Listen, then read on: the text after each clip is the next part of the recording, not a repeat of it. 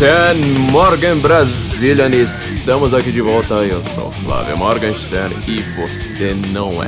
Este, para quem não sabe, é o podcast do Senso Incomum. Neste podcast nós estamos certos. Se você discorda da gente, você está errado. E hoje é um daqueles programas, por sinal, que você, além de estar errado, caso discorde da gente, você vai acabar passando muita vergonha. Então vai ser um daqueles episódios famosos nossos, em que cada um que ouve e discorda e quer se manter na ignorância, quer continuar acreditando nessas basófias nas quais vocês acreditam, vai dar aquela disfarçada, sabe? Pegar algum, alguns apontamentos, tentar achar alguma contradição, não vai conseguir. Pega uma frase assim que, que a gente diga que saiu com a gramática errada, fala: Ó, oh, isso aqui é é tudo que você precisa saber, é, é senso em comum, é ruim, é fake news e não sei o que, e, finge que não viu, finge que não ouviu. Aí cada vez que ouve, alguém cita, coloca o link lá, o cara sai correndo assim, de medo, é, nossa, aquele link perigoso, não, vamos sair de perto. Em compensação, os nossos ouvintes são pessoas sóbrias, cultas, educadas, edulcoradas, são pessoas acima do restante da humanidade, vão ouvir com caderninho na mão já, citando nomes, anotando tudo, ouvir e reouvir. Então não se esqueça, gente, esse vai ser um daqueles episódios para soltar um pouco de faísca na galera. E você, provavelmente, você tá vendo que a grande briga neste momento, esse momento do Brasil, é quem é que tenta parecer inteligente.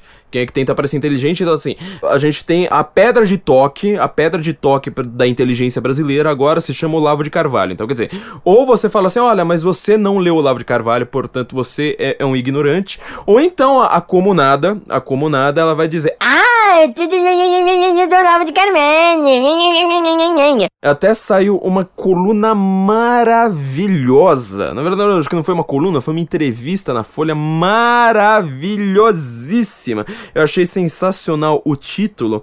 É, daquele professor de filosofia da USP, acho que creio eu que ele já esteja aposentado ele escreveu uma, uma, uma, coisa assim que eu falei assim: nossa, isso aqui foi a coisa mais significativa do Brasil em muito tempo, porque o cara conseguiu reunir uh, numa frase tudo que você precisa entender sobre a inteligência brasileira atualmente, que é o Gianotti, acho que é Gianotti o nome dele, né? Um cara meio, meio, meio famosinho, famosinho por aí, é, que ele diz: Antes nós tínhamos Marilena Chauí hoje nós temos Ernesto Araújo. Quer dizer, o cara tá querendo fazer com que os eleitores do Bolsonaro se sintam mal com essa frase. Você fala, cara, mas vocês também não se ajudam, né?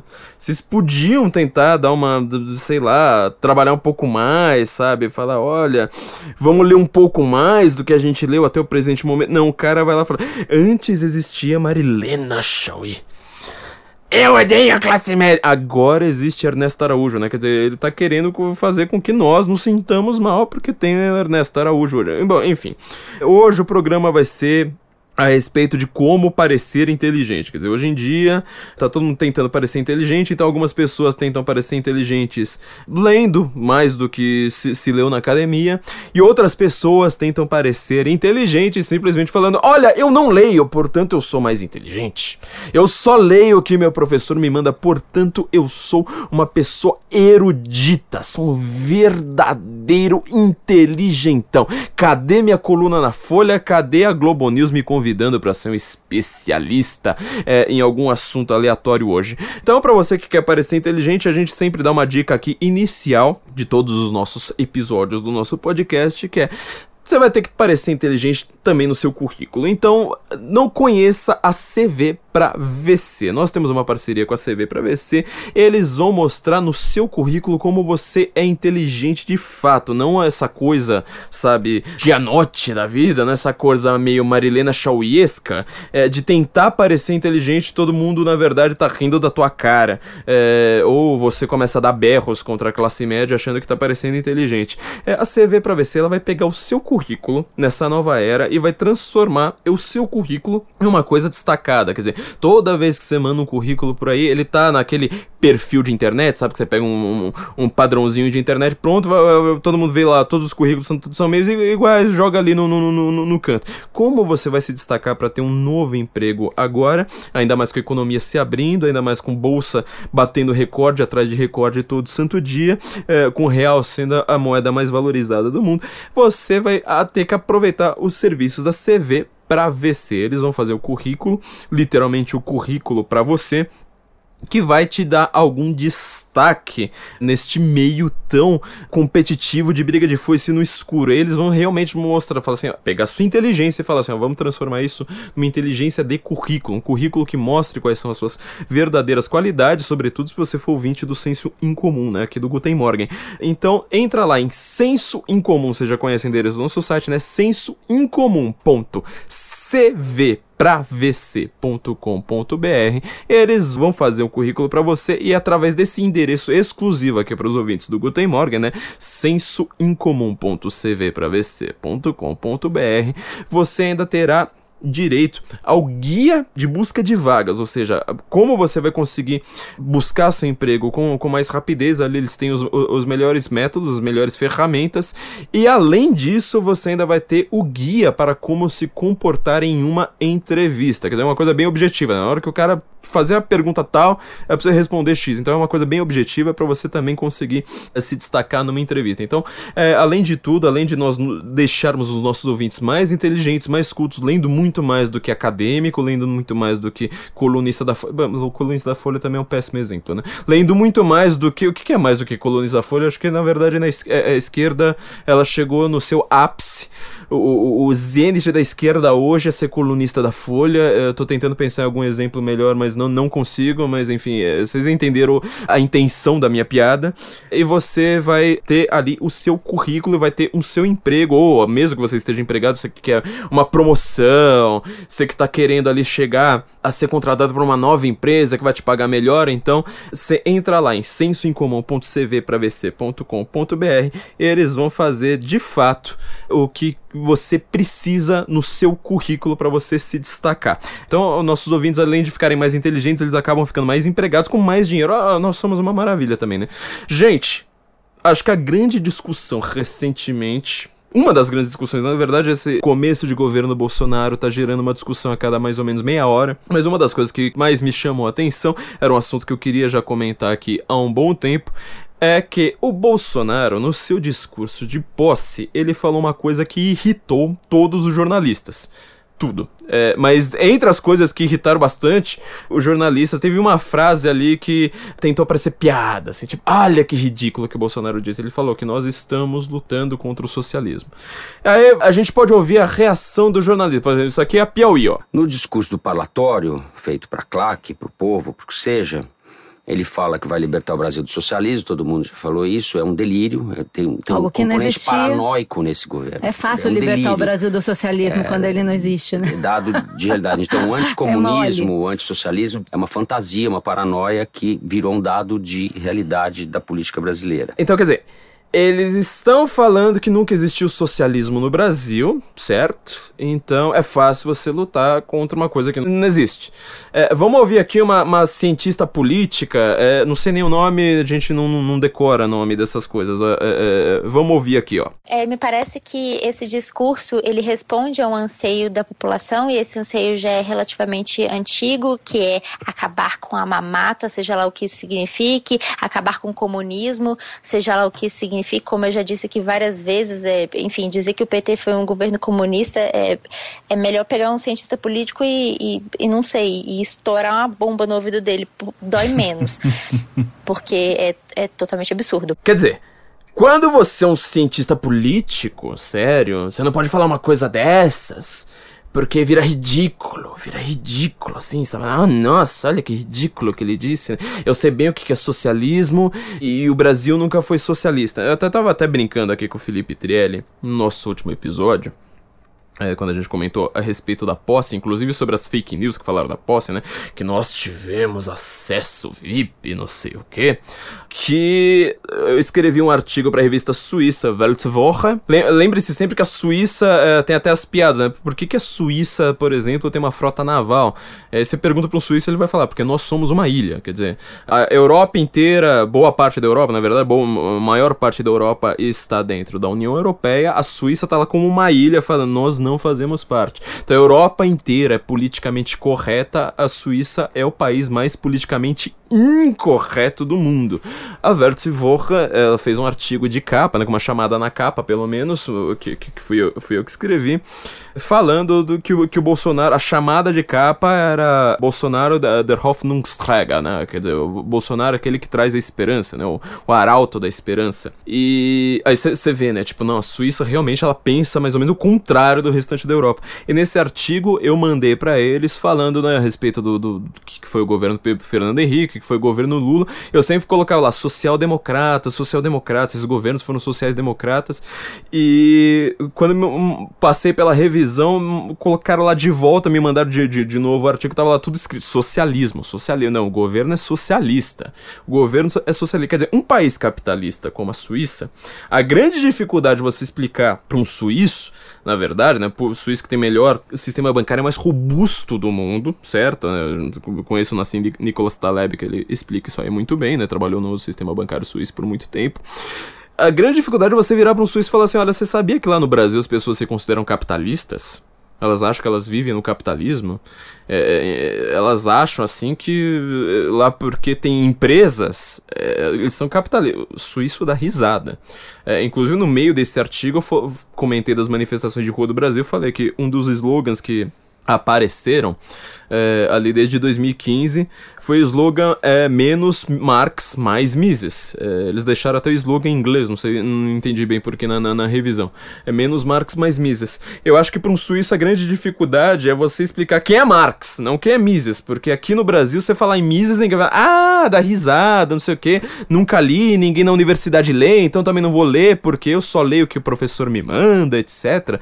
Na Suíça, que o povo tem a melhor educação do mundo, acho que só perde para Singapura pura, se não me engano, tem a melhor educação do mundo, entendeu? Você não precisa explicar, olha, Mises, sabe, fazer aquela notinha, Mises é um cara, não sei o que, que esse pessoal lê na internet, blá, blá. não, lá é todo mundo falando, não, eu sei quem é Mises. Talvez você tenha dificuldade de falar assim, oh, Marx é aquele cara, ah, aquele cara lá da União Soviética, né, Pol Pot, Camboja, Vietnã, quer dizer que no Brasil as pessoas leem isso, né, os caras, é, é meio chocante para eles, então a coisa é, é um pouco contrária.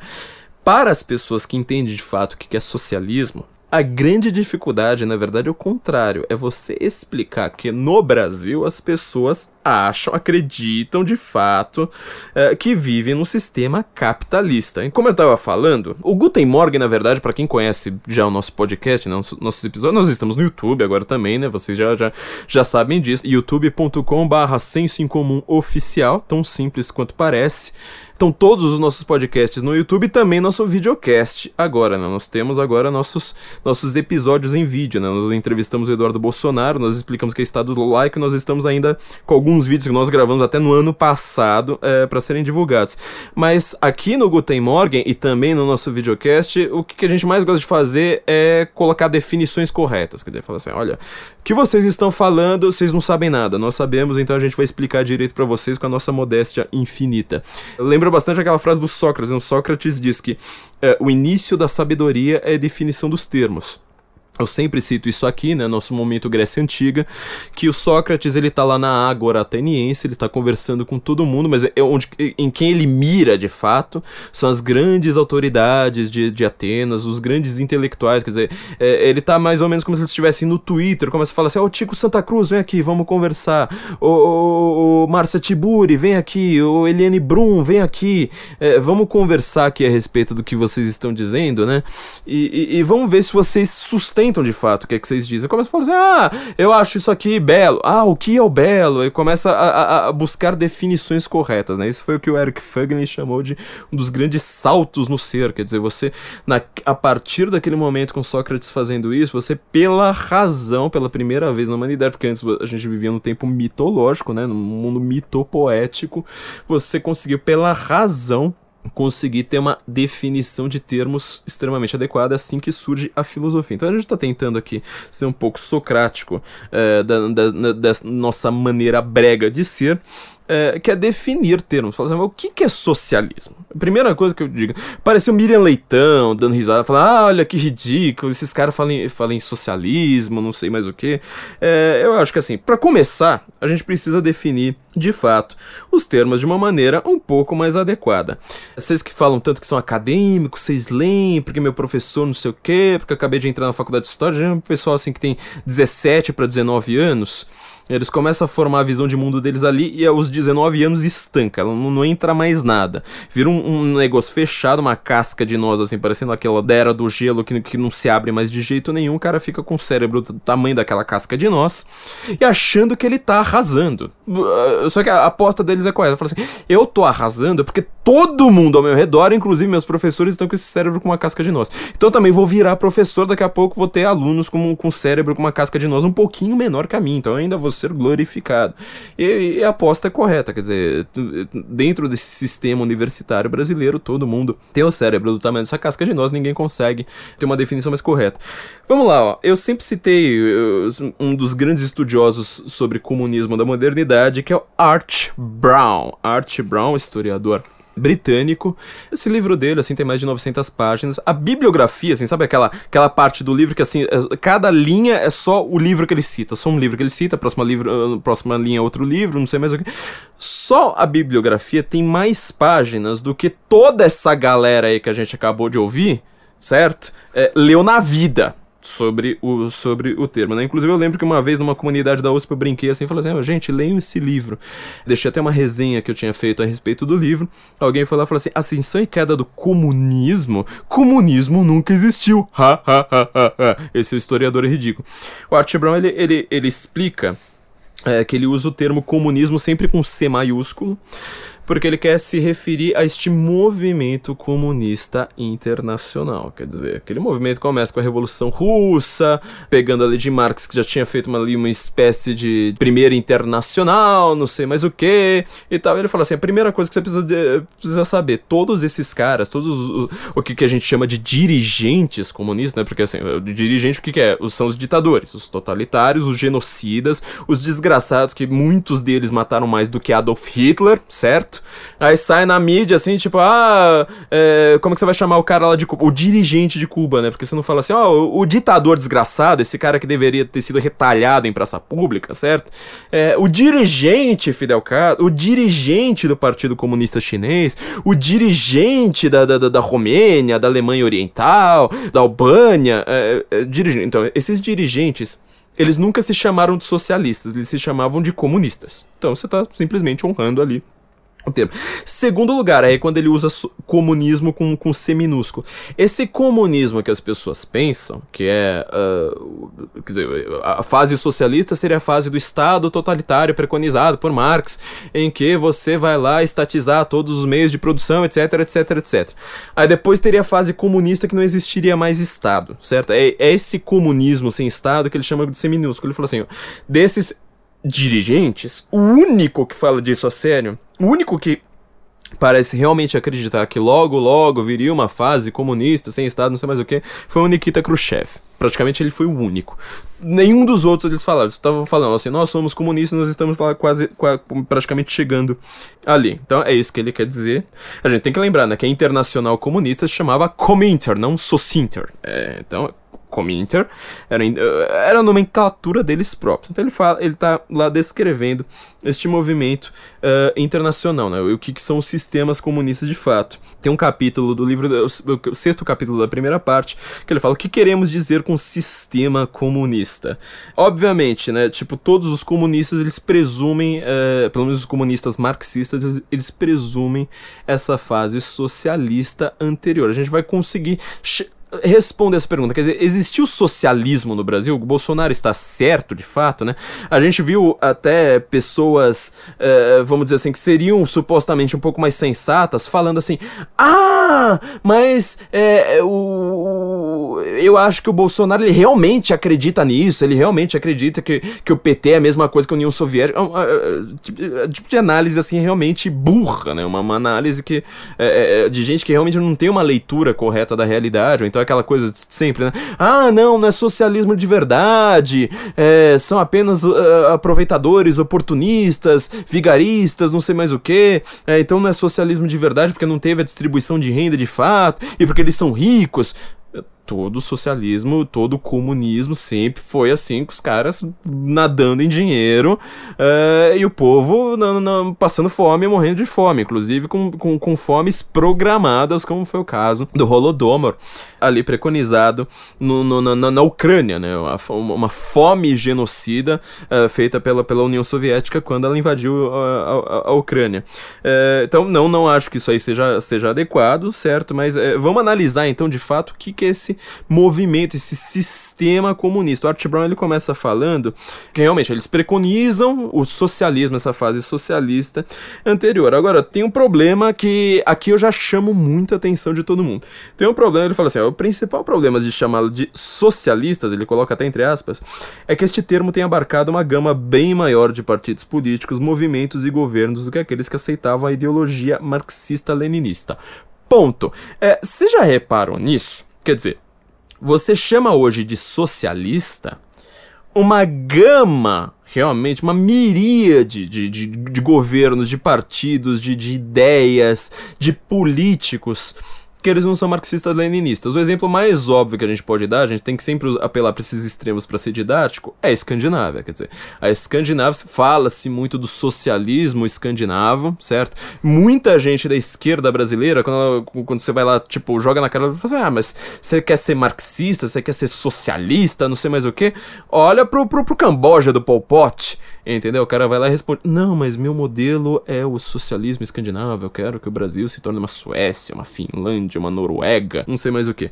Por isso aqui que o Art Brown ele fala assim: eu prefiro o termo comunismo para falar lá daquele comunismo lá da Internacional Comunista, né? Stalin, Mao, Walter Ulbricht depois, eh, toda essa galera aí, né? Albânia, Enver Hoxha. Hum, escolhe, escolhe aí o seu totalitarismo genocida preferido e vamos chamar isso aqui de comunista. Ele vai lá e fala assim: ó, em países tão diversos quanto Grã-Bretanha, quer dizer, Grã-Bretanha tem um grande movimento uh, comunista, República Federal Alemã, Espanha, Suécia, Holanda, Noruega Israel têm governos sido formados por pessoas que se consideram socialistas, mas que elas não, ainda que nunca tenham chegado ao ponto de afirmar que eles tenham criado um sistema socialista, certo? Então, assim, isso aqui eu acho muito importante a gente frisar. Quer dizer, se eu fosse analisar só a frase do Bolsonaro, a gente precisa já, já, já lembrar de uma, de uma movimento socialista é uma coisa, o sistema socialista é outra coisa. Tem até aqui um grande pensador socialista, certo? Socialista. É, tô, tô, tô até lembrar o nome dele aqui, é, porque ele é um dos menos famosos. Que ele, ele faz justamente essa distinção. É o Paul Switzy, S-W-E-E-Z-I que ele é professor universitário, inclusive de administração pública, ele fala assim: ó, a palavra socialismo, por um lado, designa um tipo de sociedade, por outro, um movimento que se empenha em substituir a atual ordem social por esse novo tipo. Ambos os significados se relacionam. Quando alguém alude ao socialismo americano, tem visto movimento visando a realização do socialismo nos Estados Unidos. E quando se trata do socialismo soviético ou do sueco, refere-se ao sistema social vigente na União Soviética ou na Suécia. Na Rússia, antes de 1919, 1917, socialismo exprimiu um movimento, ao passo que hoje a mesma palavra vem, vem anunciar um sistema social que está sendo aplicado. O livro dele, por sinal, se chama Socialismo. Então, quer dizer, se eu fosse analisar a frase do Bolsonaro, eu só precisaria de, um, de uma correção gramatical. Falar assim, ó, quando você fala assim, ó, vou lutar contra o socialismo, bom, é, porque ele tá falando, eu tô lutando contra o movimento, não, tá, não tô lutando contra o sistema, certo? É, eu acho incrível como a esquerda brasileira tá num nível tão paulo freiriano de analfabetismo, tão paulo freiriano que não tenha um desgraçado na esquerda brasileira capaz de falar, olha, realmente, não é mesmo, tipo, não é porque eu ganhei o sistema que eu vou falar que não, não, não existe é, socialistas. Existe um partido chamado Partido Socialismo e Liberdade. Que eu sempre falo, esse O lá no meio devia ser ou, né? Partido Socialismo ou Liberdade. Então, quer dizer, você ganhando a eleição, você pode falar muito bem, olha, tô lutando contra o socialismo, a gente vai lutar contra o socialismo. Assim como o PT ganhou o tempo inteiro falando, olha, nós estamos lutando contra a, a, a elite. Você vai falar assim, bom, mas é, você vai matar a elite? No final das contas, eles só se reuniram a pior elite possível, que é aquela elite burocrática que faz contrato com o governo. Quer dizer, todas as empreiteiras, as maiores empresas do Brasil, Odebrecht, OS, aquela turma lá toda que a gente conhece, estavam lá junto com o PT. Isso aqui já começa a responder um pouco a nossa pergunta, né? Quer dizer, PT, o, o Brasil é socialista? Seria a mesma coisa que você falar assim, Odebrecht é uma empresa capitalista. Você consegue dizer que o Odebrecht é capitalista mesmo? Um, com quem que ela lucra? Ela lucra no mercado ou ela lucra com um contrato com o governo? Isso aí, já, ó, isso aí tu já, já responderia a sua pergunta. Se você fosse uma pessoa esperta, uma pessoa sensata, uma pessoa com leitura também, né? É, ajuda bastante. Eu sempre falo que ter um pouco de lógica às vezes vale mais do que conhecer livros, mas no caso aqui dessas definições, a gente já tem aqui uma, uma, uma, uma dica, ó. O, o Brasil, a empresa brasileira, ela não funciona no mercado. Então, quer dizer, esse sistema brasileiro, ele não é exatamente, esse sistema econômico brasileiro, ele não pode ser chamado de capitalista. Muito pelo contrário, se explicar para um, um cara de um país capitalista que isso aí é capitalismo, é propriedade privada, não sei mais o que, ele dá risada. Ele vai sempre falar assim, olha, o Odebrecht ela funciona mais ou menos como uma estatal soviética. É, é esse o funcionamento dela, entendeu? E o dirigente está rico exatamente como o dirigente de uma estatal soviética que uh, hoje em dia está lá, viraram todas as empresas do Putin. Então, quer dizer, nós já temos aqui um, uma dica. O Bolsonaro, na verdade, usando, falando só da frase do Bolsonaro, ele estava lá falando disso. Se o Bolsonaro tivesse dito, olha, nós estamos lutando contra o fascismo, ou sei lá, se, se o Fernando Haddad tivesse sido eleito, estariam todos esses mesmos jornalistas, esses mesmos intelectuais, essa mesma classe falante, né? O que, que o Emil Cioran chamava, né? O, os espermatozoides verbosos. Fala, olha que lindo, ele está lutando contra o fascismo, não sei mais o que. Você vai falar assim, o sistema brasileiro é fascista, entendeu? É, tem, tem complicações aí, tem complicações. Pior, o sistema brasileiro parece muito mais com fascismo do que vocês estão imaginando, né? Sobretudo nossa CLT, é, que, que a esquerda tanto defende. Então, quer dizer, nós temos aqui algumas definições que, nós, que, que, precisam ser dadas. Né? O Art Brown, então, ele vai lá para falar do comunismo, desse velho comunismo. Ele mostra ali algumas complicações, né? Como, como, como essa frase, como esse parágrafo que eu acabei de citar, né? Quer dizer, não dá para você usar o termo socialista hoje em dia para você se referir àquele sistema lá. Ele, na verdade, isso aí tra traz algumas complicações. Por exemplo, a Inglaterra para quem não sabe, e, e, aliás, assim, a esquerda brasileira não sabe disso. A esquerda brasileira definitivamente não sabe disso. Isso foi, foi um dos primeiros. Na época que eu comecei a estudar isso, foi um dos primeiros insights que eu percebi. Falei assim: ah, tem, tem, tem angu, né? tem caroço nesse angu aqui. A Inglaterra é a principal responsável pelo movimento comunista ocidental, assim, do, do, do, extremo ocidente, vamos dizer assim. Quer dizer, aquele bloco da cortina de ferro, ou seja, do muro de Berlim para lá, pro leste, ele tinha um funcionamento já que a gente já conhece, marxista, ditadura do proletariado, aquela coisa toda. Pra cá, ou seja, você pegando ali do, da, da Alemanha Ocidental pra cá, pro, pro resto do Ocidente, que mais influencia o novo, o, o pensamento, o movimento, é, que pode ser chamado de socialista ou de comunista, no caso porque ele é simplesmente movimento, a gente não está falando de sistema, é a Inglaterra, são pensadores ingleses. Para se ter uma ideia, o Partido Trabalhista da Inglaterra, que ele se remolda praticamente a cada década, ou seja, você vai ver o, o, o trabalhista de uma década e compará-lo com o, o, que pensava o trabalhista da década passada, já é uma coisa assim completamente diferente, mais do que o PT, né? Você tenta, tenta lembrar daquele PT sindicalista que falava cuspindo ali dos anos 80, depois aquele PT acenando para o mercado ali dos anos 2000, e depois o PT já falando em Venezuela e, e controle social da mídia mídia de 2010, o Partido Trabalhista inglês ele é muito mais radical nessas mudanças, entendeu? Muito mais radical. E ele é que forma intelectuais. Por quê? Você vai ver quando você vai buscar uma literatura adequada, né, uma literatura de verdade, que seu professor não vai te dar a respeito do que é socialismo, do que é comunismo, você vai ler coisas mais avançadas, você vai descobrir que ainda na época da, da, da Revolução Russa, lá para trás, foi a Inglaterra, certo? Foi, foi, foram pessoas na Inglaterra que criaram uma coisa chamada Sociedade Fabiana. Ah, conspiração do Olavo de Carvalho. Peraí, conspiração do Olavo de Carvalho? Vamos lá. Ó, a Sociedade Fabiana, Fabian Society, ela tem um site. Entendeu? Ah, tem podcast. Eu já citei, inclusive, uma professora brasileira, Sueli alguma coisa, falando da eleição do Dória, inclusive, né? Falando da eleição do Trump, do Dória, não sei mais o que, lá dentro da Fabian Society. Eles para você ter uma ideia do poder dessa Fabian Society, eles foram responsáveis por criar o Partido Trabalhista Inglês. Não contente com isso, eles criaram uma coisa que às vezes é até mais importante, que é a Universidade London School of Economics. É, essa London School of Economics, toda, quase todo esquerdista com uma pinta meio econômica no, no, no, mundo estudou lá, tipo Thomas Piketty, toda essa galera assim que tenta, sabe, falar, é, é, a esquerda que, que às vezes cita números, eles são todos formados por ali. Entendeu? A função deles, esse, esse socialismo fabiano, eles usam o termo do general romano Fabiano, que ele preconizava, para você ganhar uma guerra, ao invés de você ir pro, pro, pro ataque, o que, que, você faz? Você ataca não as tropas inimigas, você ataca os suprimentos do, do, do, inimigo.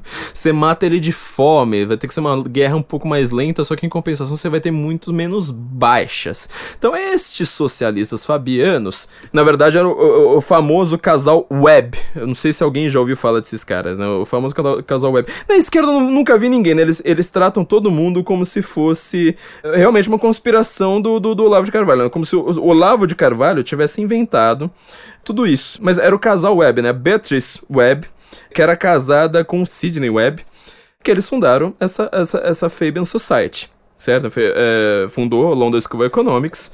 Martha Beatrice Webb, né? Eu sempre falo Beatrice, tava com a minha na cabeça, que acabei de verificar. Martha Beatrice Webb eles fundaram essa, essa Fabian Society. O que que acontece? Essa Fabian Society, eles tiveram até depois, posteriormente, usaram como símbolo uma tartaruga, quer dizer, o socialismo lento. Eu comentei num episódio, primeiro episódio famoso do Guten Morgen, lá nos idos de sei lá quando, no nosso episódio número 10, não é você que pensa o que pensa, George Soros pensa por você, eu tava comentando a partir mais ou menos da década de 40, da, da, da década de 50 sobretudo, essa Fabian Society e ela vai se espalhando, né? Quer dizer, é, ela vai tendo diálogos com o movimento trabalhista na Inglaterra, não, na, na Alemanha, com o movimento trabalhista na França, com o movimento trabalhista, por exemplo, sabe onde que ela, que ela vai chegar? No Brasil, na década de 90, nas mãos do Fernando Henrique Cardoso, que ele era ligado ao Tony Blair. Você lembra como ele era amiguinho do Tony Blair? Tirava foto com o Tony Blair. Não, porque o Tony Blair. Ah, nossa, como é lindo o Tony Blair, não sei mais o que não sei mais o que. E o Bill Clinton também, né? Porque o Bill Clinton era amigo também do Tony Blair. Quer dizer, o Bill, Tony Blair conseguiu influenciar o Bill Clinton. Tony Blair é o quê? Ele é membro da Fabian Society, certo? Estudou lá com todos esses, esses socialistas fabianos. E eles fazem essa, essa coisa que hoje em dia é chamada de movimento trabalhista. Esse termo não foi inventado pelos socialistas fabianos, só que ele é um, um termo cabal para se entender o que é que está acontecendo é, no socialismo hoje, quer dizer, o socialismo aqui no ocidente, não o socialismo lá, aquele so socialismo que o, Art Brown prefere chamar de comunismo, né? Não, não estamos falando aqui do Pol Pot, entendeu? Mas nós estamos falando de movimento organizado. Beatrice Webb, Martha Beatrice Webb, Sidney Webb, eles eram grandes admiradores da Revolução Russa, grandes admiradores de Stalin.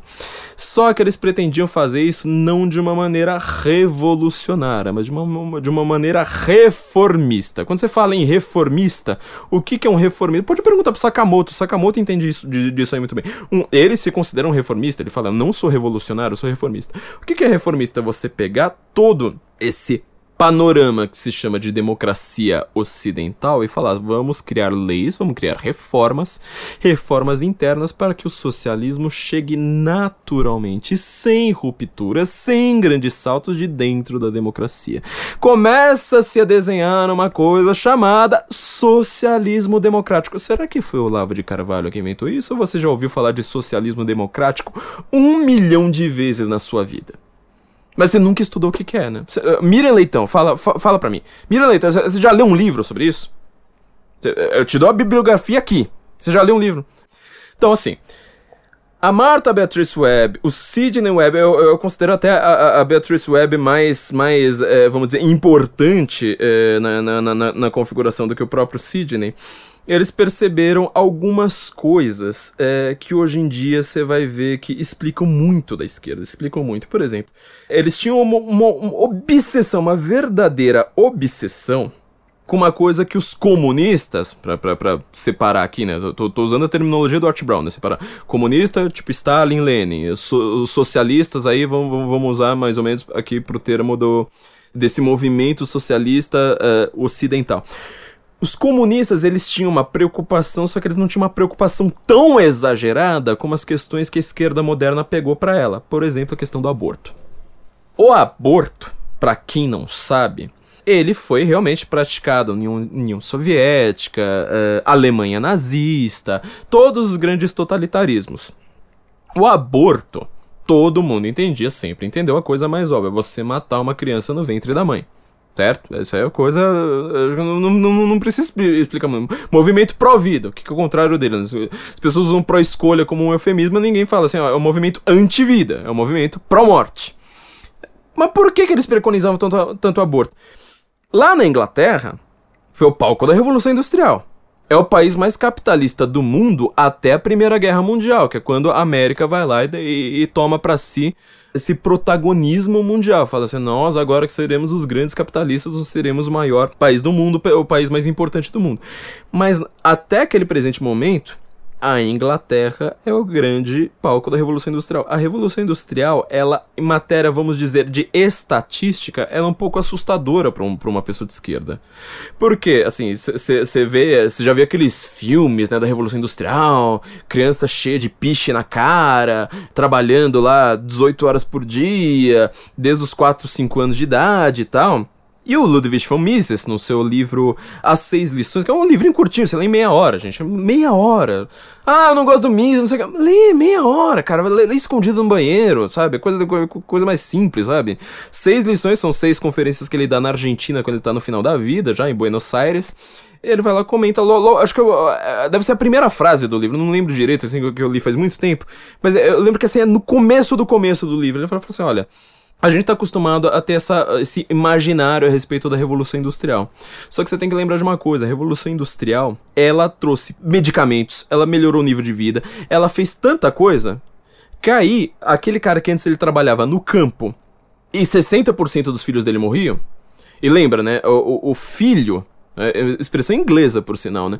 O filho é the poor man's land, quer dizer, é, é, é o equivalente à, propriedade, à terra de um homem pobre. Um homem pobre ele não tem terra, só que ele tem filho. Quer dizer, a, a forma de sustento dele é ter um monte de, de, de, filho. Por isso que na Revolução Industrial começa a ter uma, uma coisa que, que vai ter um reflexo muito grande hoje, que as pessoas pararem de ter tanto filho.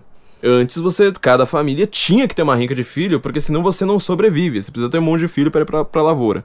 Só que esses filhos morriam de doença, a mortalidade infantil, ou seja, a mortalidade até o primeiro ano de vida, era gigantesca. De repente você tem um monte de remédio, você tem barateamento de custo, você tem um monte de coisa. Por isso que as pessoas vão pra cidade. Tudo bem, elas são muito pobres nesse primeiro momento, muito pobres mesmo. Vão em condições horríveis para cidades. Colocam os filhos, que eles são verdadeiros proletários. Eu já falei isso aqui várias vezes no podcast. O que, que é um proletário? É aquele que só tem a própria prole para vender a força de trabalho da sua prole. Por isso que ninguém também se preocupava em alfabetizar os filhos.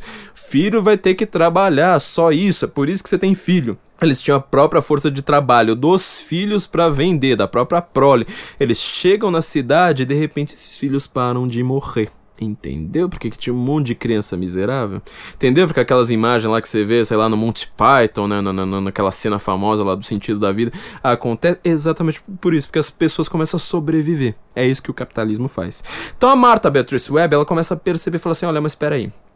Isso aqui tá, tá gerando uma, uma, miséria gigantesca, ainda mais porque nós somos ingleses, certo? Você pensa em cidades tipo Manchester, as grandes cidades industriais inglesas, não precisa nem pensar em Londres, mas você pensa nas grandes cidades industriais inglesas, eles começam a perceber, mas tem muita criança aqui. Pra gente ter alguma riqueza, pra gente enriquecer, o que, que a gente precisa fazer? Controle de natalidade. O Ocidente, esse movimento socialista ocidental, ele é extremamente viciado em falar em controle populacional. Primeiro com o aborto. A Sociedade Fabiana, por muito, muito tempo no mundo, ela foi a maior entidade a ficar promovendo o aborto. Isso aí tinha tudo a ver com socialismo. Não, não vem achar que não, não, não tem alguma coisa a ver. Você precisa conhecer a história. Isso aí, é, sério, na sua linha de história lá, você que fala, ah, eu estudei história. Eu estudei no colegial, não sei o que, eu sei o que é socialismo, eu sei o que é capital. Você estudou isso aí? Fala, fala a verdade. Porque assim, nossa educação é completamente baseada em vestibular, só que nunca caiu no vestibular, entendeu? Nunca caiu. Então você não sabe.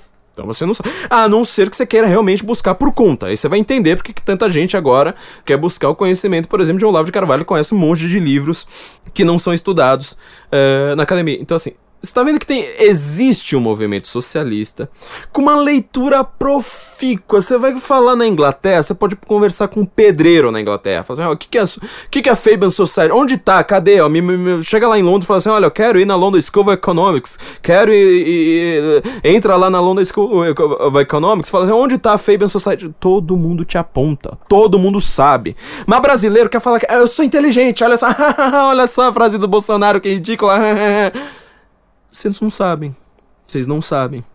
Você tem que deixar para quem sabe. Além do aborto também, é, a gente tem que lembrar, o aborto nos Estados Unidos, com a Margaret Sanger, que por sinal é extremamente adorada por Hillary Clinton, você pode procurar lá, do Hillary Clinton, Margaret Sanger, tem, tem vídeo dela elogiando a Margaret Sanger. O que que ela era?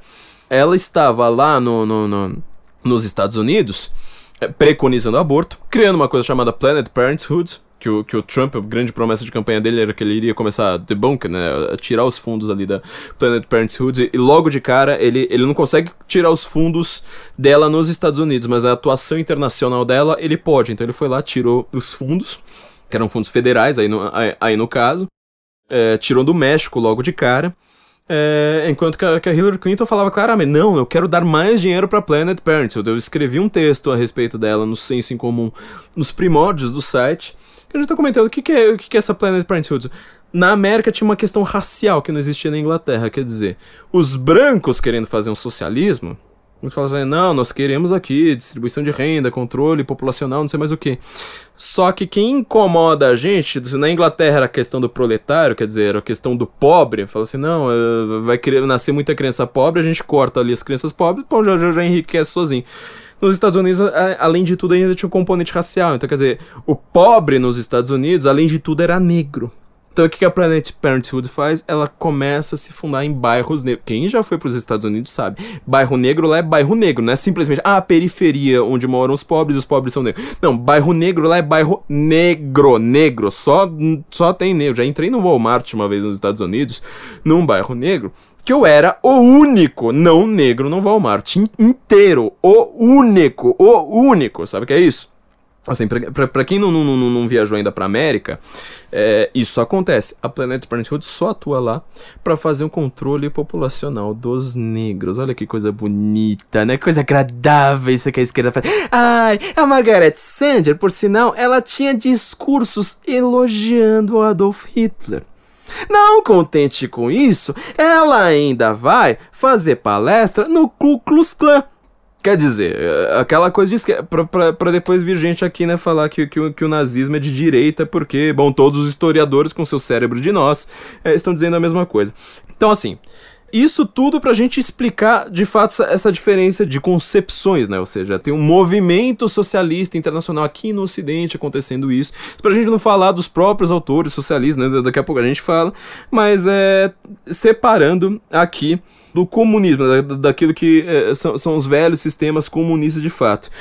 Isso é uma distinção importante, quer dizer, você sabendo disso, você consegue entender uma frase do Bolsonaro. E aí você vai falar assim: bom, agora eu sou inteligente de fato.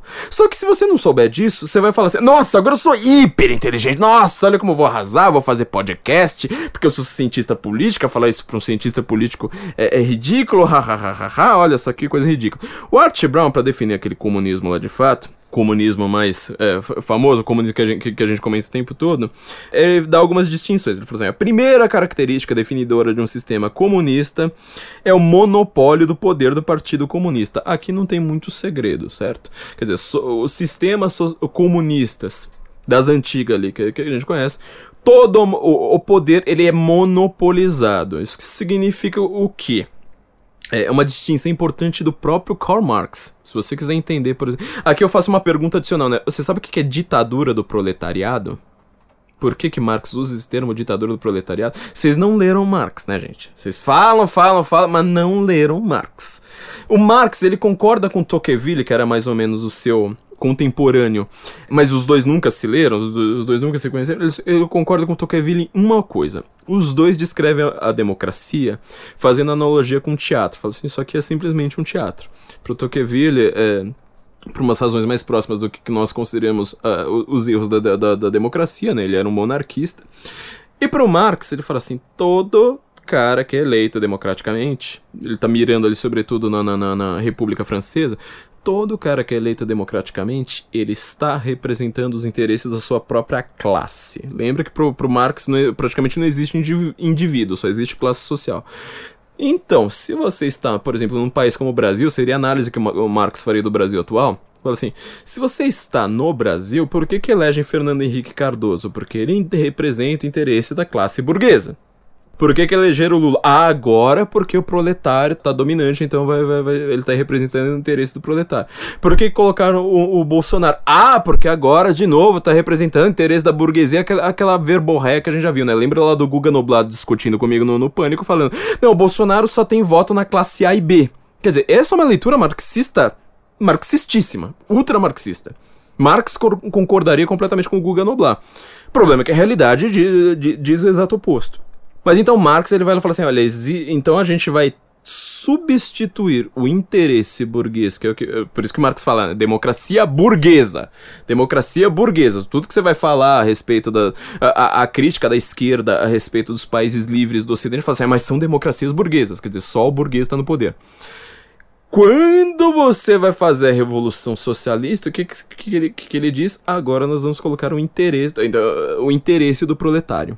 Pro Marx, toda a democracia é uma ditadura, porque ela descreve, ela é, representa apenas o interesse da classe dominante. Quando você faz uma revolução, Marx quer substituir aquilo fala assim: então agora nós criamos a ditadura do proletariado. Olha, você reparou que Marx ficou até um pouco mais brando com a minha descrição. É pra você ver assim como que. Eh, você precisa ler de fato, você precisa ler. Eu leio os caras da esquerda. Eu leio tudo. Agora eu quero ver se esses cientistas sociais, né, essas pessoas tão inteligentes, leem também. Entendo do que eu tô falando. Então aqui, a primeira, a, a, a, primeira parte aqui do que o Brown fala é muito clara, muito óbvia pra gente, ainda a gente não precisa se aprofundar, vamos dizer, de uma maneira muito grande, porque, sei lá, acho que isso aqui é fácil, é fácil de entender para todo mundo. A segunda característica, isso aqui segundo Art Brown, definidor de um sistema comunista, para ver a gente vê, né, existiu o comunismo no Brasil, socialismo e tal, era um conceito de, é, que é o centralismo democrático, é um conceito que já é, muita gente já, já, já tinha estudado. O que, que é centralismo democrático? Cuidado com democrático, já eu sempre falei, democracia é a palavra mais perigosa da, de uma, de, da análise política hoje, porque ela, cada momento ela significa uma coisa diferente. Então, quer dizer, todas as decisões, elas são discutidas, mas internamente dentro do Partido Comunista. Quer dizer, tudo que você tem de discussão. Tipo, ah, a gente vai fazer uma ferrovia daqui para lá ou não. Você não tem essa discussão no parlamento, você tem essa discussão internamente dentro do Partido Comunista. A estrutura de um partido político não tem nada a ver com a estrutura de uma discussão parlamentar, ou seja, de conversa mesmo. Ali é uma discussão de poder, uma discussão já hierárquica determinada de antemão. Quer dizer, você não entra ali no, no, no PT e tenta propor uma discussão pra você ver. Ah, não, mas tem que ver uh, os delegados, você tem que formar delegados para discutir não sei mais o que, vai ter uma assembleia, enfim, toda a discussão ela é feita dessa forma. A terceira é, característica fundamental de um sistema comunista é a posse não capitalista dos meios de produção. Aqui eu vou fazer um paralelo com o Brasil. Eu vou falar assim: olha, existe propriedade privada no Brasil?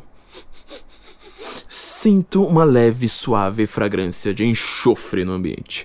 Neste momento, Satanás está tentando a sua alma para tentar falar para você assim, sobe sussurrando com aquela voz de serpente no seu ouvido, dizendo: Óbvio que existe propriedade privada no Brasil, existe empresa, a gente anda de iPhone, aqui a gente anda de carro, então existe propriedade privada no Brasil. O Brasil nunca foi socialista, muito menos comunista.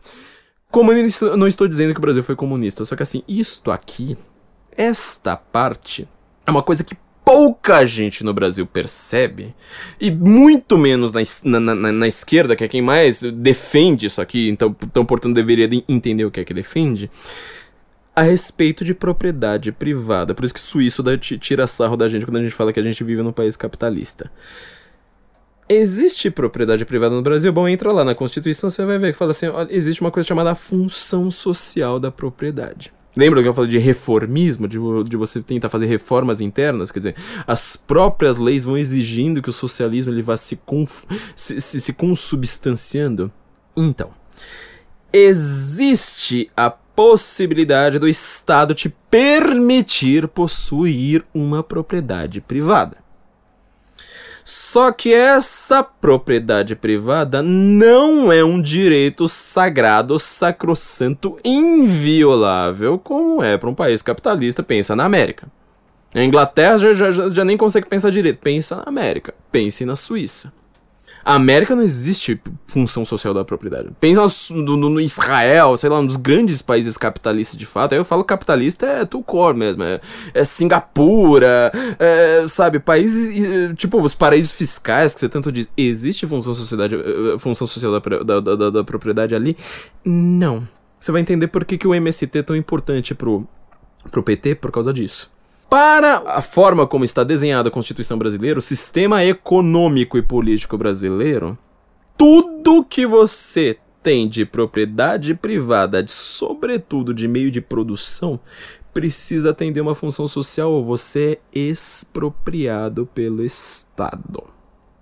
A gente já vai, já, já vai com, com entender algumas coisinhas a, a, a, mais disso. Só que com isso você vai conseguir entender porque, que, em primeiro lugar, a gente tem tanto imposto, isso é uma coisa que até os liberais, que não são nada inteligentes, conseguem entender, porque a gente tem tanto imposto. Mas, sobretudo, uma coisa mais importante, que toda a propriedade privada dos meios de produção no Brasil, ela é posta em xeque. Tudo que você tem de produção de fato, eu não falo nem de imposto, de produção de fato, precisa atender um certo dirigismo estatal. Lembra do centralismo democrático, a segunda car característica? Precisa atender um certo objetivo. Lembra do Itamar Franco, que foi, olha, inclusive foi um dos nossos menos piores presidentes? O Itamar Franco querendo falar assim, ó, Volks, Volkswagen, volta a produzir Fusca, porque eu gosto do Fusca. Quer dizer, o, o governo vai falar assim: olha, eu tô querendo aumentar a produção de uva no Nordeste. Ele vai lá, diminui o imposto, faz a, faz a, bota uma empresa lá para produzir uva, uva no Nordeste, tá lindo. Na hora que o governo ele tem um plano econômico XYZ, a gente tem que lembrar da história dos nossos planos econômicos, como todos eles foram uma desgraça. Ele vai lá e fala assim: não, mas agora eu quero aumentar a produção de leite. Ele vai lá, tipo, é, é, com imposto, com incentivo fiscal, com subsídio, com todas essas coisas, ele faz um dirigismo. Ele pode até patrocinar uma empresa, depois ele vai lá prejudica o, outro setor. E assim por diante. Você vai entender o que é o Debrecht, o que é o AESP, o que, que todas as empresas estão na Lava Jato. Exatamente por conta disso. Por que, que o, o Lula, que era o proletário, ele quis se mancomunar justamente com empreiteiras, porque, em primeiro lugar, você faz aquelas coisas grandiosas, obras grandiosas, que eram do interesse do Lula, nem eram do interesse Marcelo Odebrecht, eram do interesse do Lula, certo? Ele faz via empresas.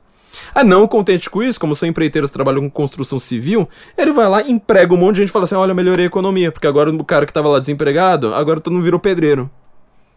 Isso é dirigismo estatal. Você falar para um país capitalista, falar para até para um, um cara de esquerda na América que você vive num país capitalista, quando você descreve esse sistema, o cara ri da tua cara. Porque você só ouviu falar de capitalismo em abstrato. O, o, a forma como você vê capitalismo. Ah, mas eu tenho iPhone. Filho, o iPhone ele não é considerado para Marx um meio de produção. O que a União Soviética faz é uma estatização da propriedade dos meios de produção. Pro, meio de produção para a época deles era fábrica, quer dizer, você dentro de casa, você tem aquela aquela casa, às vezes até como uma certa, às vezes com muitas aspas, propriedade privada de fato. Quer dizer, ali até o governo para entrar, ele precisa ter lá pelo menos uma burocracia interna deles, falar assim, olha, para invadir a sua casa, eu preciso ter um mandado da polícia. Tudo bem, né? Dentro de um sistema socialista vai ser muito mais fácil te considerar um contra-revolucionário, uh, fazer igual naquele filme A Vida dos Outros, né? Entupir a sua casa de escuta, uh, etc, etc e, e, te ferrar com, até dentro de uma propriedade privada, mas é uma propriedade privada restrita para coisas que não são meios de produção, ou seja, que vão produzir mais coisas. Os liberais também conseguem refutar Marx com uma frase que fala assim, tá, qual que é, eu acabei de falar, né, o iPhone não é para o, o, o Marx ali, oficialmente, um meio de produção, só que você vai ver, hoje você consegue trabalhar com o que? Com um computador. Quer dizer, um computador é um meio de produção sim ou não? Um iPhone é um computador pequeno, ele é um meio de produção sim ou não? Você vê como é que. Uh, Marx nada faz sentido, nada faz sentido. Só que o cara, ele entra na faculdade com seus 17 anos, vai falar assim: eu, eu defendo os trabalhadores. Quem não defende os trabalhadores? A gente adora trabalhador. A gente, a gente não defende vagabundo. Aí é uma coisa da, da, da, da direita. A direita não defende vagabundo. A esquerda defende o trabalhador e o vagabundo junto. Só que ela vai falar, ah, eu defendo os trabalhadores. E aí o cara vai falar assim, ah, os meios de produção, lá o trabalhador tá na fábrica sendo explorado. Ele acredita naquele negócio, ele não consegue pensar. Fala assim, tá, tirando esses termos abstratos tão maravilhosos, glorificados, adorados por você. Eu falo, as pessoas adoram palavras, elas se, se ajoelham a palavras, é, sem pensar na substância, no que, que elas querem dizer é, ele vai lá, ele não percebe que o, o próprio uh, o, o, iPhone dele, ele não consegue de, determinar, mas isso aqui é um, é um meio de produção sim ou não. Quer dizer, complicou. Hoje em dia, não é nenhuma coisa de impressora 3D. Hoje em dia, boa parte do que você tem, ele não se classifica muito bem na terminologia marxista, né? Tinha um meme famoso lá que os liberais passavam, que era tipo uh, um cara com um carrinho de cachorro quente, falando assim, tá, é. Uma descrição, né, do Marx falando ali do burguês como dono dos meios de produção, falando assim, ah, o dono do carrinho de cachorro quente, ele é dono do meio de produção dele. E aí? Complicou, né? Você viu que o cara não é tão rico assim. Tem um historiador socialista, A.P. Thompson, britânico, por sinal, já que eu tô falando tanto da Inglaterra hoje, britânico, que ele foi um dos primeiros caras ali dentro do movimento marxista, ele era, ah, ah, se não me engano, ele era bem amigo do Hobsbawm, inclusive, né? Outro britânico historiador, que ele, ele foi um dos primeiros a, a, falar claramente, olha, é impossível na humanidade, na história, você determinar quem é burguês, quem é proletário. Não é claro. Se você vai pra Inglaterra, então, é uma complicação. Você vai falar, como que você vai definir alguém como burguês ou como proletário, sendo que às vezes o burguês é pobre, o proletário. Pensa, por exemplo, nos metalúrgicos do ABC, sindicatos metalúrgicos do ABC. O metalúrgico, que ele é o operário, ele é o trabalhador, ele ganha muito mais dinheiro com tudo o, que os, os socialistas fizeram. É, o movimento trabalhista fez tanto lá quanto, como, quanto cá. É, ele ganha muito mais dinheiro do que o burguês. E mesmo assim, algumas coisas elas não são claras, isso ainda é uma atividade clara de um burguês, de um operário, assim por diante. Mas o jovem que entra na faculdade, ele vai terminar a sua capacidade de ter informações novas com 19 anos, ficar com aquele cérebro também de uma outra, de uma ostra, ele não consegue perceber isso aí. É impossível, é impossível. E ele vai se achar mais inteligentão, vai dar risada e vai falar assim: olha, tem especialistas da Globo News que confirmam: nunca existiu socialismo no Brasil. olha como o cara é inteligente, né?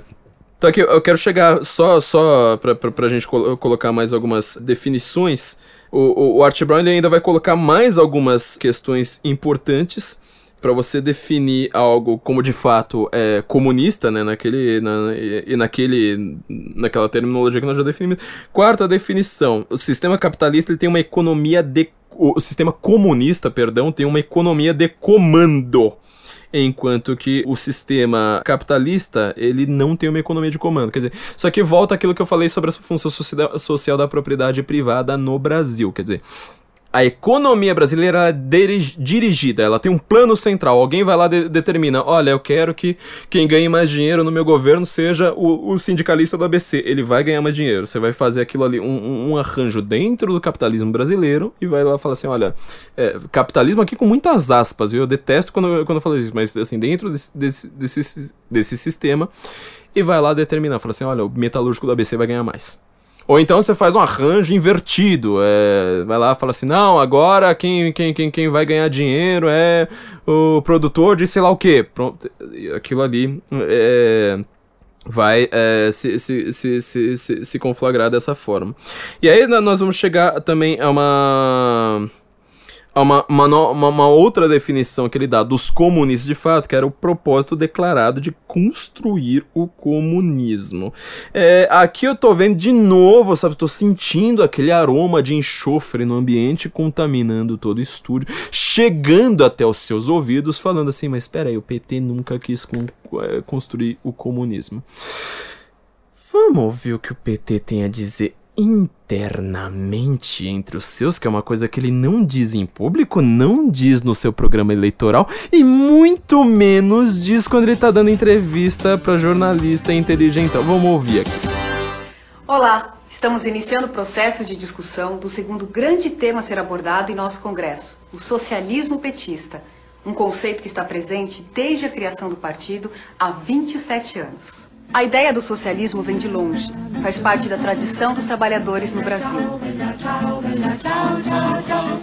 As primeiras associações operárias do século XX já defendiam ideias socialistas, lutando por salários, direitos e vida digna. O pensamento e a prática socialistas estiveram presentes nos últimos 100 anos, nas lutas sociais e políticas, na obra de artistas plásticos, músicos, escritores, arquitetos, acadêmicos e pensadores. O socialismo tornou-se uma referência para milhões de pessoas, identificado como uma sociedade mais justa e fraterna. Foi na luta contra as ditaduras, contra a desigualdade e as injustiças de toda ordem, pela criação, ampliação e garantia de direitos e pelas liberdades civis e democráticas, que os partidos de esquerda assumiram o socialismo como alternativa ao capitalismo. O PT já nasceu com propósitos radicalmente democráticos e comprometido com a luta pelas liberdades políticas e os direitos sociais. Este compromisso radical com a democracia nos fez lutar pela superação do capitalismo e pelo socialismo como possibilidade de realização da justiça social e da democracia plena. A Carta de Princípios de 1 de maio de 1979 já deixava isso claro. O PT afirma seu compromisso com a democracia plena, exercida diretamente pelas massas, pois não há socialismo sem democracia e nem democracia sem socialismo. No seu primeiro encontro nacional, o PT opta por não ter uma definição única sobre socialismo e define princípios que deveriam guiar o processo de construção da proposta socialista. O socialismo que queremos se decidirá por todo o povo, como exigência concreta das lutas populares, como resposta política e econômica a todos os anseios que o PT seja capaz de responder. O socialismo que queremos não nascerá de um decreto, nem nosso, nem de ninguém. Será definido nas lutas do dia a dia. Terá que ser a emancipação dos trabalhadores. A libertação dos trabalhadores será obra dos próprios trabalhadores. No quinto encontro nacional, realizado em 1987, o PT aperfeiçoou as formulações acerca do socialismo. Realizou uma análise detalhada do capitalismo brasileiro e as relações entre as classes sociais no país, indicando a importância de luta pela hegemonia. Para extinguir o capitalismo e iniciar a construção do socialismo, é necessário, em primeiro lugar, realizar uma mudança política radical. Os trabalhadores precisam transformar-se em classe hegemônica e dominante no poder de Estado. Não há qualquer exemplo histórico de uma classe que tenha transformado a sociedade sem colocar o poder político, Estado, a seu serviço. O PT rejeita o socialismo burocrático e a ideia do Partido Único, mantendo o entendimento da luta por hegemonia política. Você percebe então, quer dizer, internamente o PT falava: nós queremos criar o socialismo petista. Isso está no terceiro congresso do Partido dos Trabalhadores, realizado, salvo engano, em 2005. É, e esse vídeo foi tirado do ar, quer dizer, você só, só consegue ouvir isso aí porque alguém pegou. Alguém pegou e falou assim: ah, isso aqui é um vídeo que, que o PT não quer mostrar. Não contente com isso, você vai ver a declaração do, do, do, de vários dirigentes do PT, por exemplo, Tarso Genro, salvo engano foi o Tarso Genro, tenho quase certeza disso. Ele deu uma entrevista para Cara os Amigos, também desapareceu do ar, falando: é, Eu creio que nós avançamos um passinho em direção ao socialismo. Não contente com isso, vamos ver internamente ali dentro do PT. Você vai ter um monte de correntes internas dentro do PT. Lembra lá do centralismo democrático que a gente estava dizendo. Isso porque eu tô, tô comparando os comunistas, eu não tô, tô, nem comparando os socialistas fabianos, tô comparando os comunistas de, de, de, de, de fato. Você vai ver correntes ali que, por exemplo, tem aquela corrente assim mais democrática, mais aberta, não sei mais o que. tem a corrente marxista é, é, leninista. É certo.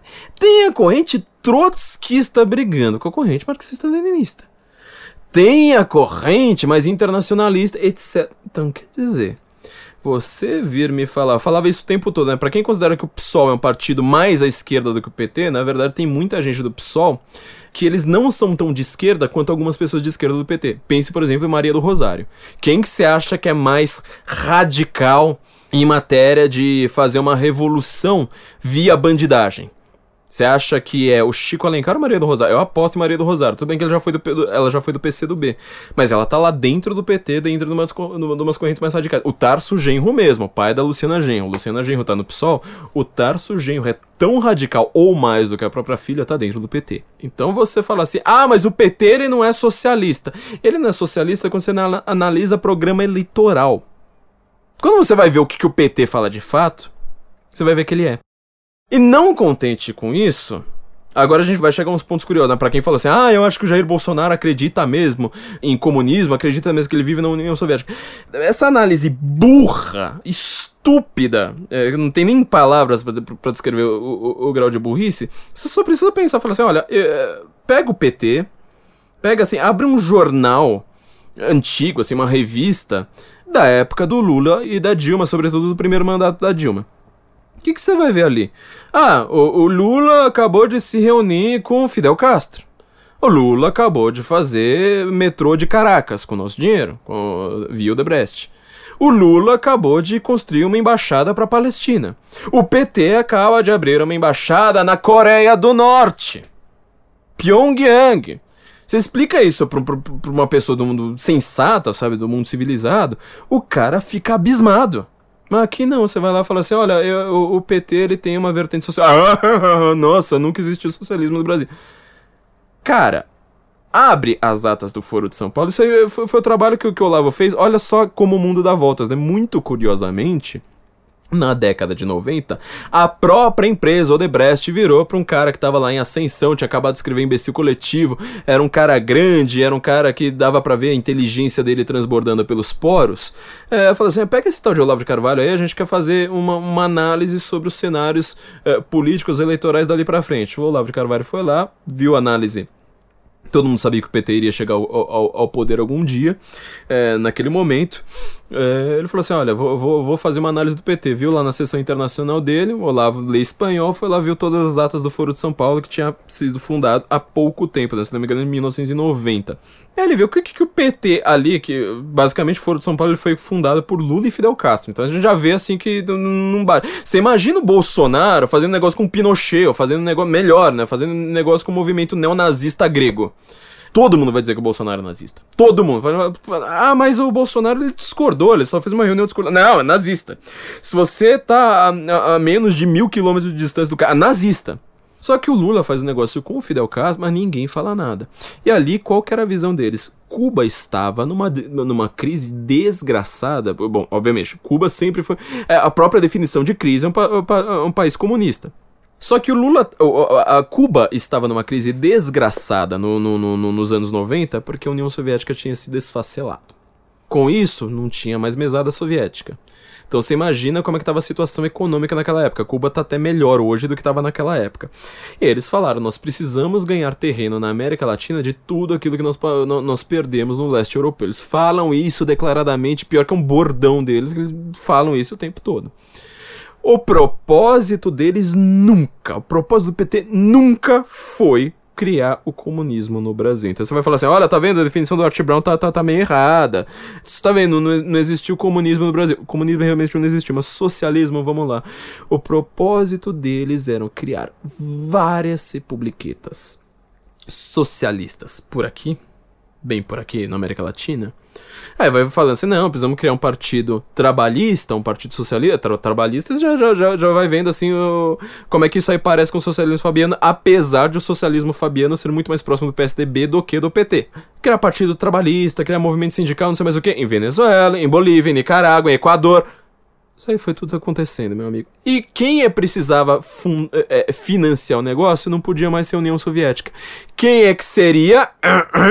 Quem é que foi eleito em 2003?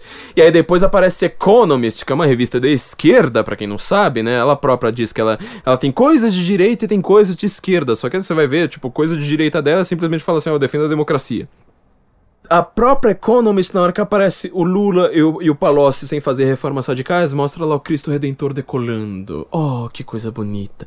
Quem foi que fez isso?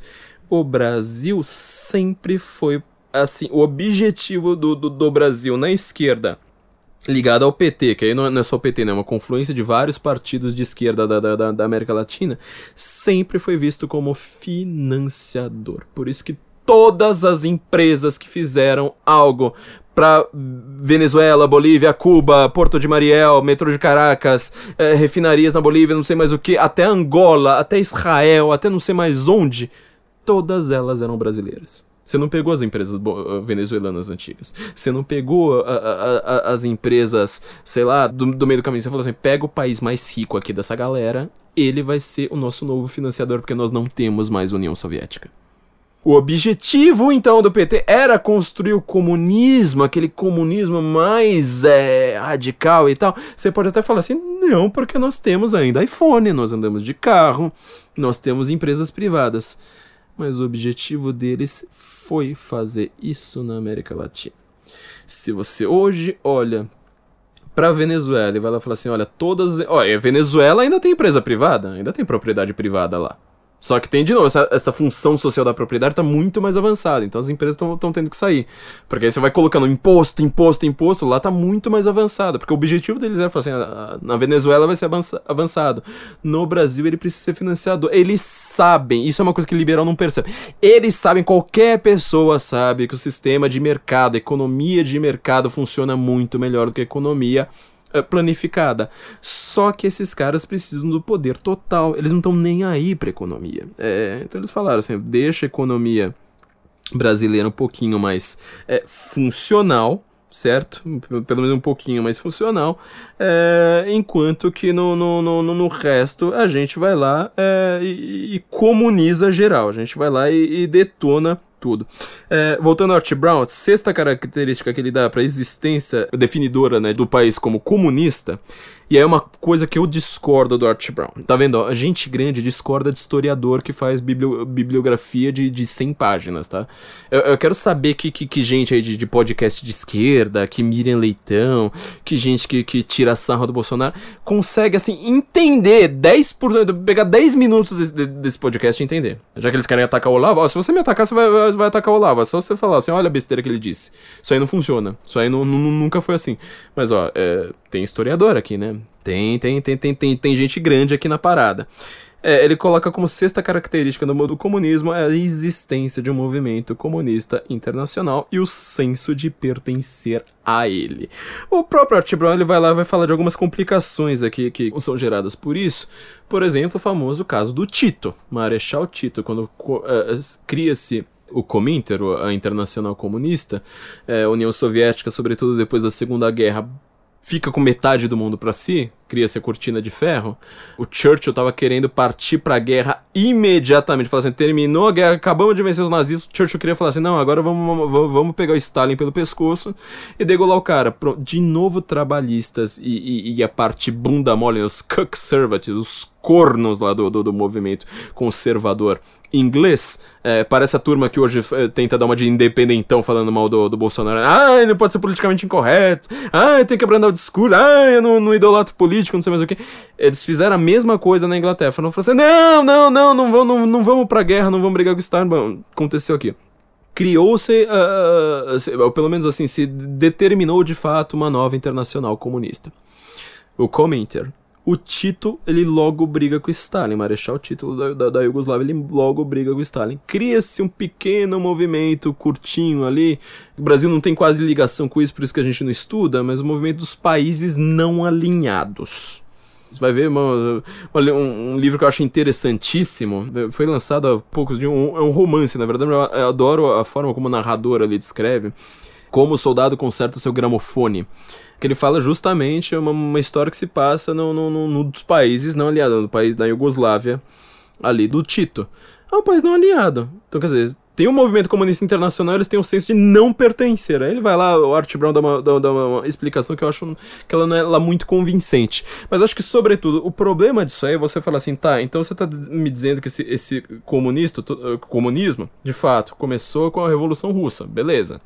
Só que muitos dos, movi do, do, dos países que eles são comunistas de fato, inclusive marxistas, inclusive seguindo os mesmos ditames, eles não fizeram parte do Cominter, por exemplo. O Art Brown ele vai lá falar assim: por isso que eu, que, eu, que eu digo, não existe comunismo na África. Tá, como é que você vai chamar o sistema do Mugabe? Mugabe ele vai lá faz uma reforma, agrária, reforma agrária, uh, uh, era o que eu ia falar, inclusive a respeito do MST lá atrás, né? Reforma agrária é uma coisa que, que mostra, o Brasil ele tem simplesmente a perspectiva de fazer reforma agrária, ou seja, você pegar a terra e falar assim, isso aqui não é mais seu, desculpa, é, você chamar isso aí de capitalista, é, é, é, você precisa ser meio retardado, sério, não tem palavra melhor, você precisa ser retardado, você não sabe o que você tá falando. Por isso que a MST é tão, tão importante, né? Então, o, o Mugabe, ali no Zimbábue, ele faz uma reforma agrária, expulsa todos os brancos das fazendas, socializa, etc. É, é, ele vai lá fazendo isso aí no, no, no, na comunidade, porque não pertence ao movimento comunista internacional. Então, até que eles acabam pertencendo, porque eles fizeram alguns escambos depois. Outro problema que eu acho muito mais sério ainda, é, o próprio Art Brown considera a Coreia do Norte, é, obviamente, e a Romênia países comunistas. O problema é que eles não pertencem tanto assim ao movimento da, Internacional Comunista. Eles tiveram ligações com a China, óbvio, tiveram ligações com, com a União Soviética, só que os dois países fazem o chamado é, comunismo Yush. Ou seja, eles acham que um país precisa ser autossuficiente. Por isso que esses dois países talvez tenham sido, com exceção do Camboja, os países mais violentos, e da, da China do mal, né? Os países mais violentos em matéria de miséria, opressão, etc., do, do, do de toda a internacional comunista. O Ceausescu da Romênia, por sinal, no final ali dos anos 80, ele era considerado o último stalinista, né? Quer dizer, ninguém mais ligava pro Stalin e todo mundo tava pensando em fazer reformas ou então ter, ter um novo ídolo. Ele fala, não, ainda o grande camarada Stalin, não sei mais o que, acabou não, não, não se entendendo com o resto do, da, da, da internacional por conta disso. Eles falam assim, não, o país precisa ser autossuficiente, o comunismo ele vai ter que ser autossuficiente no país, a gente vai ter que produzir para nós mesmos. Resultado, mais miséria, etc, etc. Então, quer dizer, aqui é um ponto que eu discordo um pouco do Art Brown. Então, assim, o que eu quero dizer com tudo isso? Essas são as, são as, definições aqui do Brown. Recomendo esse livro. É, ele talvez esteja um pouco fora de catálogo, porque assim, toda vez que eu fui tentar ver ele na Amazon para tentar dar de presente, não tinha. Eu vou deixar o link é, para ele de qualquer forma, talvez vocês consigam comprar usado. Mas o que eu quero dizer é o seguinte: existe um movimento socialista internacional que ele se desfez com a ruptura da União Soviética. Então, quer dizer, ele não é mais um monobloco não é mais. Por isso que eu queria fazer a, a, a, essa, essas definições do Art Brown, inclusive na ordem que ele faz. Porque assim, o meu, maior problema é com a última dele. Não se. Não, não, não, não, se, ele se desfez. Esse movimento internacional ele não conseguiu mais ser um monobloco. Só que em compensação, a partir da década de 90, sobretudo, é quando a, sociedade fabiana lá do, do, do, da London, London School of Economics elas também se refaz. Você aparece com Tony Blair, quer dizer, você eh, ia ver os trabalhistas ingleses antes do Tony Blair, era, to, era todo mundo assim meio Lula, né? Obviamente que é para padrões ingleses, quer dizer, você não fala tão errado, você não cospe tanto, você usa ternos mais alinhados, você é mais rico, etc. Só que eram pessoas mais radicais. Então, quer dizer, nos anos 90, até a sociedade fabiana fala assim: não, peraí, a gente vai precisar refazer esse negócio. Coloca um cara bonitinho lá, um cara todo sabe, é, perfumadinho, um tal de Tony Blair. E ele vai lá tentar fazer essa nova visão do que é esquerda.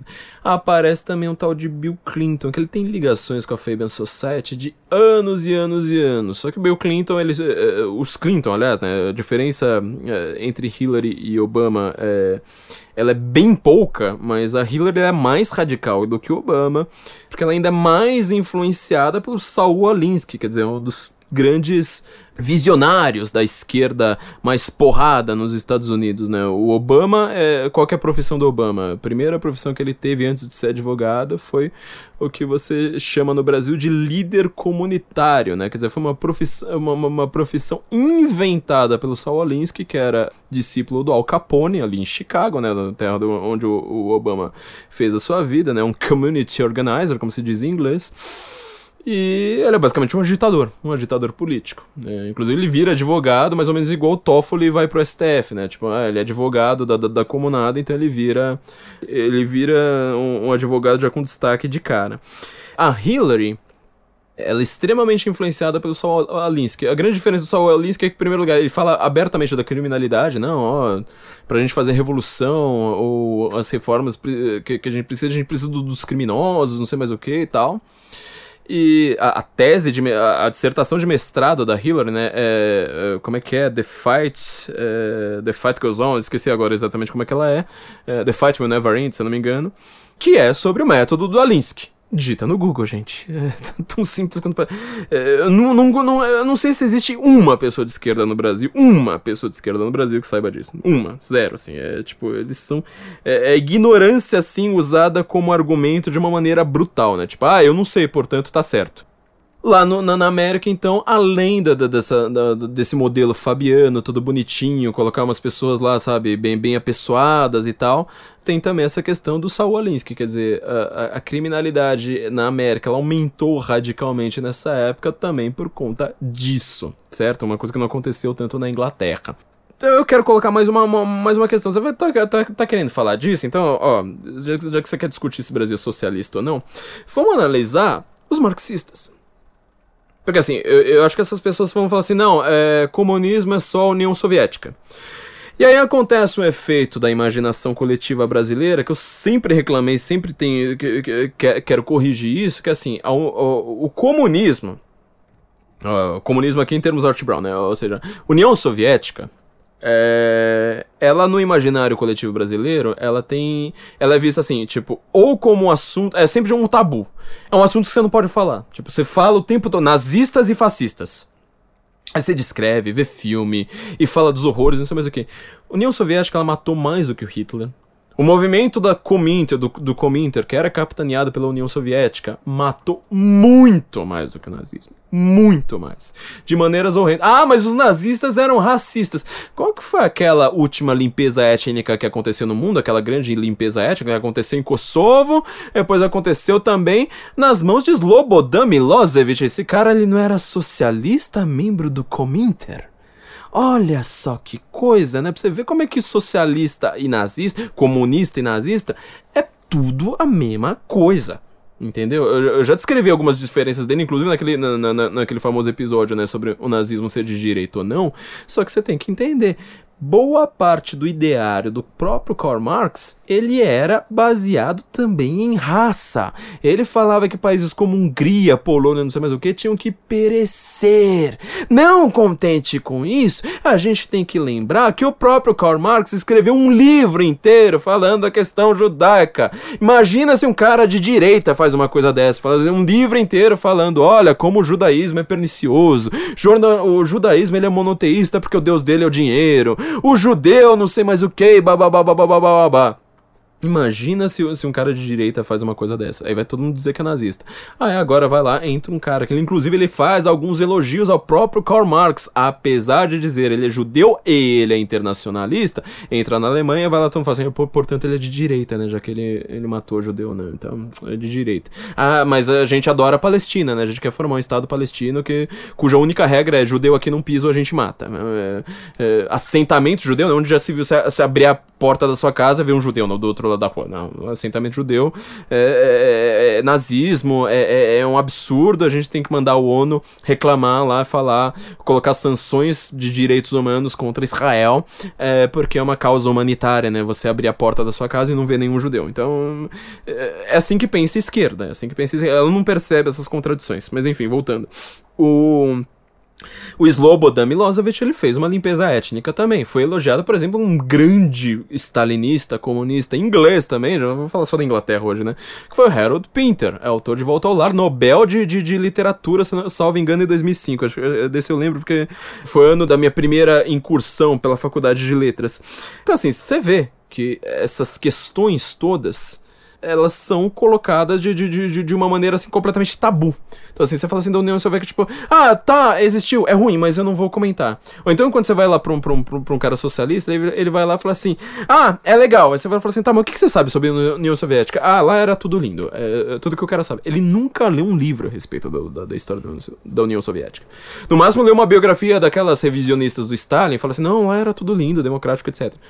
Só. Ele não sabe como é que é. Assim, se você descrever como é que é a vida, os caras não sabem. Eu tô falando. Você acha que eu vou citar só livro que o Olavo fala? Que o Olavo de Carvalho fala, né? Porque não, é só maluco acredita nisso, nessas teorias da conspiração, não sei, mais, não sei mais o que. Meu, entra numa livraria qualquer, pega um livro do Orlando Figgs, chega na sessão de história de uma livraria, vai falar assim, tipo, quais são os últimos livros que, que, que saíram aqui? Vai ter lá, uh, uh, por exemplo, Anne Applebaum, sabe? Uh, hoje virou uma maluca anti-Trump, anti né? Porque ela é casada, salvo engano, agora não lembro se com um diplomata da Polônia na América ou se é com o próprio primeiro-ministro, não lembro agora. É... Mas os livros dela são maravilhosos na, nas críticas ao, ao, ao, comunismo, por exemplo, Gulaga History. É, existe em português também, mas tá completamente fora de catálogo. É, paguei uma fortuna no meu. Ou então Orlando Figs. Tipo, cara novo, tem 50 e poucos anos, 60 aí no máximo. Best-seller.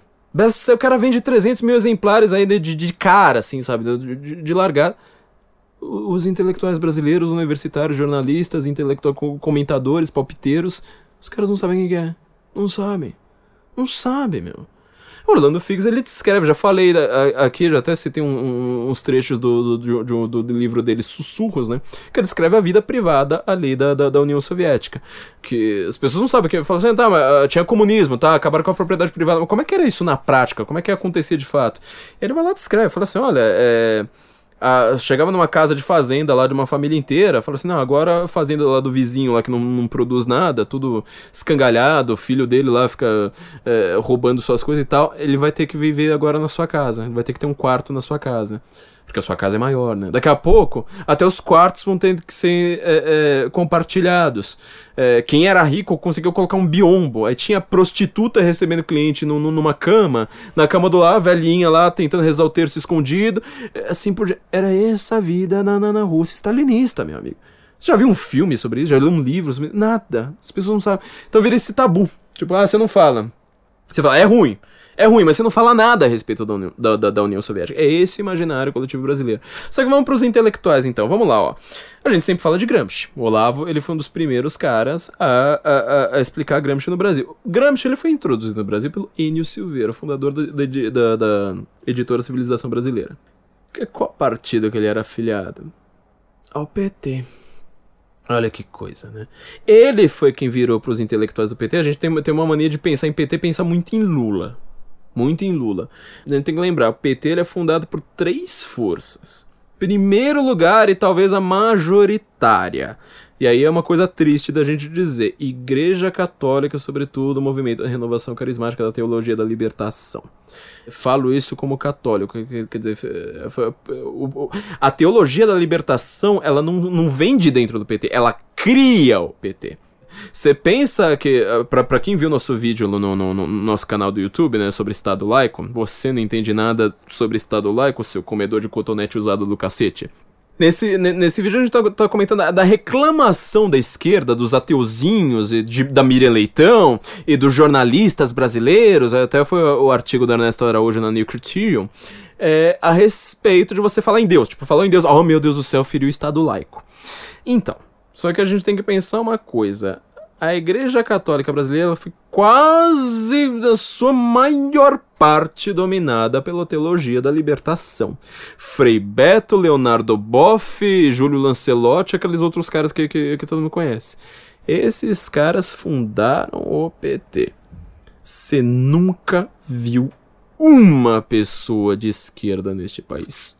Uma pessoa de esquerda reclamar que uh, você fica chamando Frei Beto na, na TV e colocando Leonardo Boff como grande pensador do PT, ou usar o Lu, Júlio Lancelotti para defender Black Bloc, por exemplo, fere Estado laico. Nunca. Ninguém da esquerda reclama desses caras. Na hora que aparece a bancada evangélica, como a bancada evangélica já é um pouco mais roots nesse caso, né? não passou por um processo de esquerdização, posso discordar, afinal sou católico, não sou evangélico, só que assim, bancada evangélica foi quem está segurando várias pautas anti-esquerda no Brasil. Aí, na hora que aparece bancada evangélica, nossa, Estado laico, não sei mais o que. Bom, PT foi fundado pela Igreja Católica pelos intelectuais da USP, sociólogos, departamento de história, departamento de geografia, e por último lugar, com muito menos relevância, pelos sindicatos metalúrgicos e dos bancários do ABC. Os dois principais sindicatos, hoje em dia quem, mais, quem conta também é a POSP, né, é a Associação do, do, do, dos Professores. Vai ver que essas são as grandes forças do PT. O Lula, ele era simplesmente aquele cara que você tem que colocar ele na linha de frente. Falar assim, ah, pra, pra gente falar que é, que, é de, que é de pop, porque o resto não era tanto. Entendeu? O resto não era tanto. Então, o PT, ele é fundado por essas três forças, certo? Quem mais dominava eram os intelectuais da USP que estudavam Gramsci. Estavam estudando Gramsci. O que, que Gramsci diz? Não sou revolucionário. Não sou revolucionário. Meu modelo é refazer uma, uma, uma, fazer uma releitura a respeito de Maquiavel. Maquiavel fala o grande poder concentrado que vai ser o poder indestrutível, o poder do príncipe. Ele vai lá fazer o príncipe novo é o partido. Aí ele vai lá tudo que o Maquiavel fala a respeito do príncipe, ele vai lá aplica o partido. Foi isso, que, foi, foi isso que o Gramsci fez, foi isso que o PT fez. O Brasil, o partido mais gramsciano do mundo hoje, muito mais do que Itália e França, que praticamente foram os únicos países a levar Gramsci a sério antes do, do, do Brasil por conta do PT. O PT é um partido gigantesco com, com, com, com grande influência de Gramsci. O que, que Gramsci diz? Além disso, ele falou assim: não, para você é, é, criar o socialismo, você precisa criar o intelectual orgânico. Intelectual orgânico é intelectual, aqui você não pensa no, no tema intelectual, cara que lê, não sei mais o que. Ele falou assim: não, todo mundo da sociedade precisa ser comunista. E quanto menos o cara percebe isso, melhor. Eu vivo minha, minha, minha, frase de efeito sobre Gramsci, né? A melhor forma de você ser um gramscista fanático é você nunca ter ouvido falar de Gramsci. É, aí aparece Fernanda Lima, aparece é, MC Carol, aparece Amor e Sexo, a programação da, da Rede Globo inteira. É, tipo, os caras, eles falam assim, eu sou de esquerda? Não, eles não falam. Eles não falam, você não precisa falar isso. A questão lá sobre o nazismo de novo, né? Ah, os nazistas nunca, nunca falaram que eles eram de esquerda. Você não precisa, você não precisa. Melhor forma é você falar, sem, você fazer sem saber. Então você vai lá, coloca todas as pautas, aborto, é, todas as pautas dos movimentos socialistas ocidentais. Ah, não, rico tem que pagar mais imposto. Ah, não sei mais o que. Ah, precisamos fazer reforma agrária. Ah, agora causa LGBT porque eles são os novos proletários, etc, etc, etc tudo isso é gramsciano, entendeu? E a melhor forma, o Gramsci ele era viciado na ideia de comunicação. Ele era jornalista, né? Na verdade, ele nunca foi formado em nada, mas ele era jornalista de profissão. Ele falou: jornalismo precisa ser a força motriz. Porque você faz propaganda o tempo todo. Então, o intelectual orgânico é o cara que ele vive de fazer propaganda. Pensa num Gregório do Vivier. O Gregório do Vivier é o paradigma do que é intelectual orgânico. Ele e o Tico Santa Cruz. Você já, você já ouviu uma piada do Gregório do Vivier? Não. Você já ouviu uma música do Tico Santa Cruz? Não. Ah, a Preta Gil também é ótima. É, você sabe o que a Preta Gil faz na vida? Não sei se ela dança, canta, escreve, não sei. Mas ela tá lá o tempo todo dando a opinião dela moldando a opinião dela. Isso é intelectual orgânico, entendeu? É uma pessoa que ela vive de fazer propaganda. Então, é, as pessoas mais gramscistas do país, eu colo colo coloquei essas três pessoas. A Marilena Chauí, ela não, não é tão gramscista, apesar dela saber quem é Gramsci, apesar dela estudar Gramsci, apesar dela falar em Gramsci, é, quanto esses caras. Porque a Marilena Chauí, ela tem uma profissão. Esses caras não. Esses caras, eles são pura propaganda pura propaganda. Marilena Chauí, pelo menos, tá falando de Spinoza, entendeu? Fala mal, bem mal, não, é, é, irrelevante, mas ela tá lá falando alguma coisa. Esses caras não. Então, assim, os próprios intelectuais socialistas, eles vão lá, falar, eles vão lá determinar, ó, o Brasil é um país socialista. Outro intelectual socialista que eu acho muito mais, assim, extremamente importante para o mundo de hoje, Ainda mais porque esse cara é inteligente, esse cara tem, tem, tem, tem uns insights que às vezes você fala, cara, isso aqui beirou a genialidade. Às vezes pro, pro, pro, pro sentido. Ernesto Laclau. Ernesto Laclau.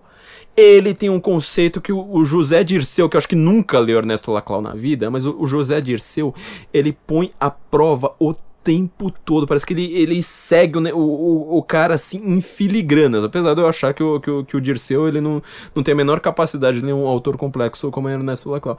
Principal questão de Ernesto Laclau: hegemonia. Todo mundo precisa pensar a mesma coisa. O que, que aconteceu no Brasil pré-Bolsonaro?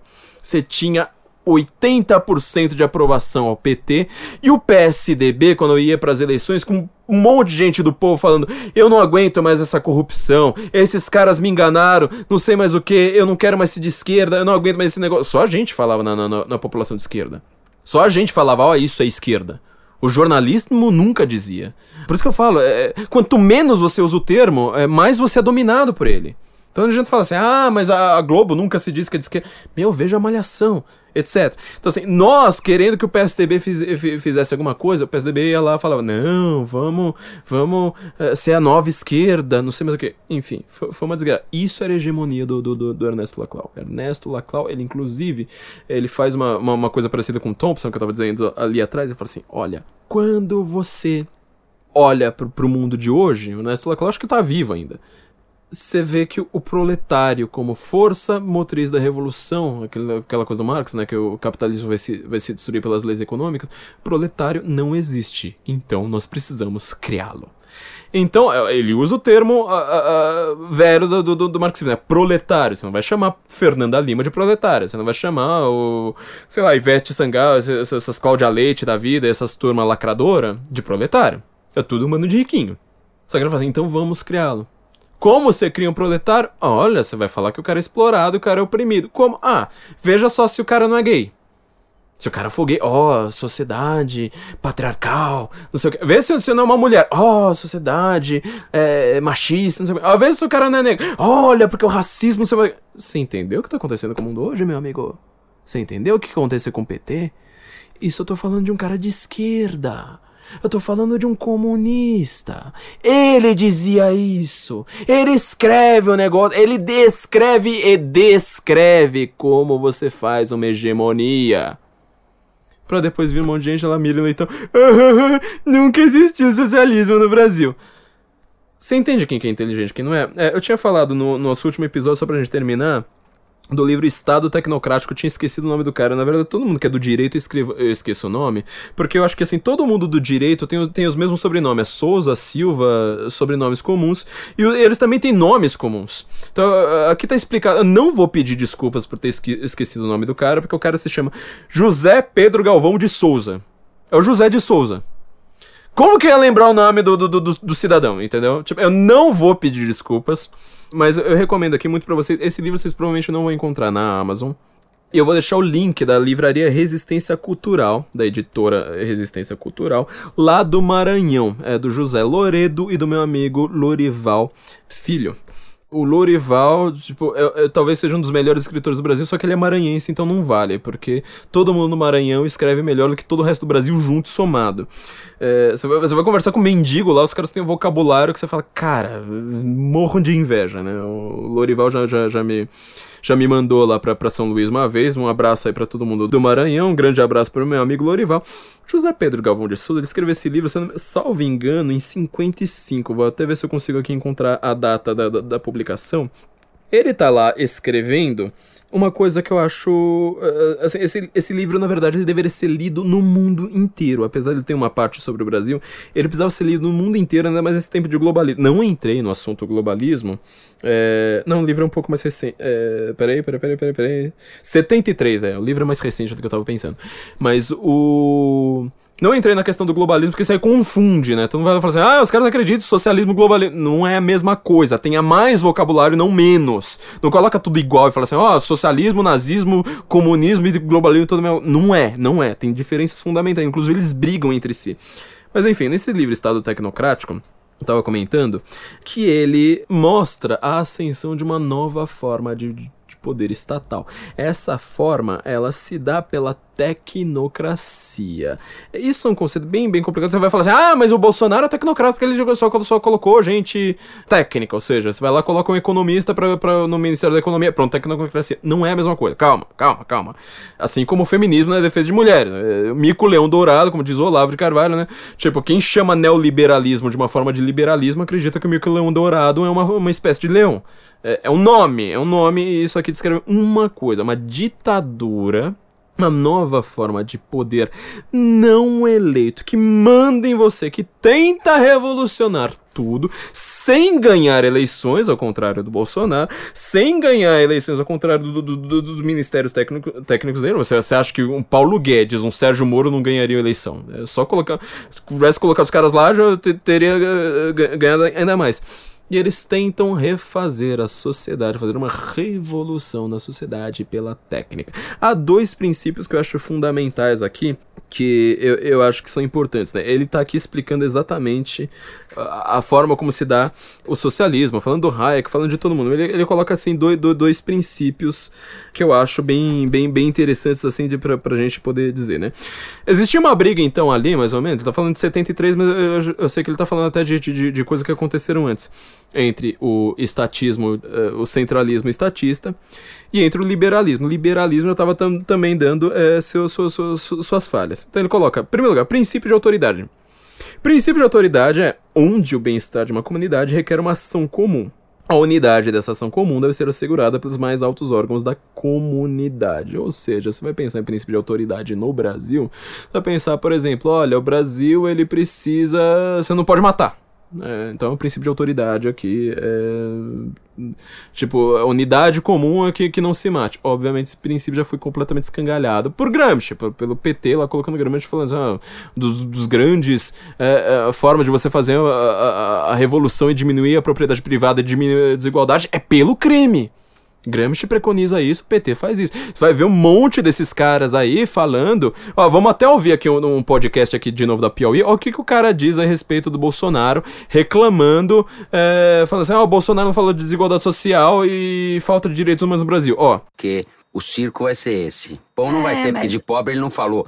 Aliás, o Ricardo Baltazar, na Folha de ontem, hoje, quando nós gravamos, escreveu um, uma excelente coluna mostrando como, desde a redemocratização e pegando o discurso do Collor, depois do Fernando Henrique, depois do Lula, depois da Dilma, pela primeira vez, a desigualdade social, que é, obviamente, o principal problema brasileiro, uma indecência, uma obscenidade, não foi nem referida no, no, discurso do Bolsonaro, porque o imaginário dele não passa por isso. Ele falou que vai valorizar os policiais e vai acabar com essa ideologia de quem defende bandido e não defende policial, como se o problema do Brasil fosse excesso de direitos humanos. Nós temos déficit de direitos humanos no Brasil. A gente tem no Brasil uma violência enorme da polícia, uma criminalidade enorme, etc. E é um discurso completamente descolado da realidade esse dele. Agora, ele vai alimentar esse tipo de coisa. Alguns têm amigos imaginários, o Bolsonaro tem inimigos imaginários. Você entendeu? Então, quer dizer, pro cara, o, o, o que falta no Brasil, ele não diz isso explicitamente. Vamos falar assim, ah, pra, pra resolver a desigualdade social no Brasil, é, o negócio é isso aí. Ó. A gente tem que passar a mão na cabeça de bandido, porque eles são todos vítimas da, da, da, da desigualdade social, então é essa forma de você fazer reformas, entendeu?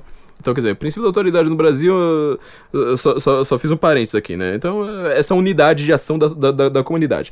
Princípio da autonomia. Onde uma tarefa pode ser satisfatoriamente preenchida pela iniciativa do indivíduo ou de pequenas unidades sociais, a realização dessa tarefa deve ser deixada à iniciativa do indivíduo ou das pequenas unidades sociais.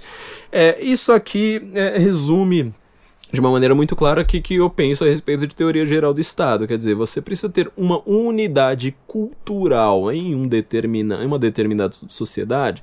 Brasil, em relação, sei lá, Argentina ou Suriname, não é simplesmente uma linha imaginária. Determina uma sociedade com uma unidade de ação específica. Unidade que geralmente ela nasce de uma maneira linguística, ela vai se espalhando depois por questões políticas, vai, vai, se dividindo ou se aumentando por questões políticas. Essa autonomia, o que ela está dizendo? Tudo aquilo que o indivíduo faz melhor, uma unidade social menor é, é, capaz de fazer, deixa aquela unidade social menor. O que, que é o princípio do socialismo? É, ele vai lá até define aqui, tem uma, uma definição curiosa de socialismo que eu acho bem interessante. Pode-se falar em socialismo sempre que uma sociedade maior usurpa os direitos de seus membros ou de uma comunidade menor, exercendo-os indevidamente. O que o caracteriza é a predominância exagerada da coletividade sobre os indivíduos, ou de uma sociedade maior sobre menores, absorvidas quando não mesmo anuladas por aquelas. Quer dizer, você no socialismo tem um princípio estatal gigantesco fazendo coisas que unidades sociais menores poderiam ter feito. Liberal só vai pensar economia, coisa que eu acho mais importante aqui você pensar. Primeiro lugar, unidade mais básica sobrevivência de, de, do indivíduo. Pense em qualquer história de órfão que você conhece. Família. O indivíduo, ele não, um bebezinho, ele não nasce, ele não consegue sobreviver sem uma família, sem precisar de indivíduos humanos, adultos, maiores do que ele pelo menos, cuidando dele. Uma família te protege mais do que o Estado. Ah, eu tinha reclamado uma vez no Twitter, até comentei isso aqui no, no, no último episódio, de que eu não tinha gostado da ideia de não, não é, abolirem uh, o Ministério dos Direitos Humanos. Depois muita gente foi, foi, foi conversar com muita gente, eles falaram assim, não, na verdade foi uma ideia boa. Inclusive colocar uma secretaria de mulheres, que agora está sendo exercida pela Angela, doutora Angela Gandra Martins, por sinal autora aqui do Senso em Comum, né, que coisa maravilhosa. Olha só a reclamação do pessoal de esquerda a respeito disso. Só, só um adendo nessa questão do Ministério da Direitos Humanos, da mulher, e aí tem um termo que é importante de falar, da hum. família. Ah, sim, sim. Qual ah, família, né? Sim. Desgraça Exatamente. é o Ministério da Família. Que família é essa? É, é a família Margarina de que ano? Porque, sinceramente, é tenso. Você entendeu? Quer dizer, tipo, por que, que você acha que, que, que a esquerda tá tão, tão preocupada com gay, com transexual hoje em dia? Você acha que é porque eles estão, nossa, tô preocupado com. Você, será que o transexual tá, tá passando bem, tá passando mal? Meu, eles nunca pensaram, por exemplo, em cegos, em deficientes físicos. Nunca pensaram. Nunca. Mas transexual importa, porque o transexual envolve família. Você destrói a família e coloca uma unidade social maior. Sempre falei isso. Se você quiser entender é, o que é o socialismo moderno, é, coisa que eu sempre falo: esquerda hoje tem tudo a ver com sexo, não tem nada a ver com economia crie o, o, o, o proletário, né? no, no, nos dizeres ali do, do, do Ernesto Laclau.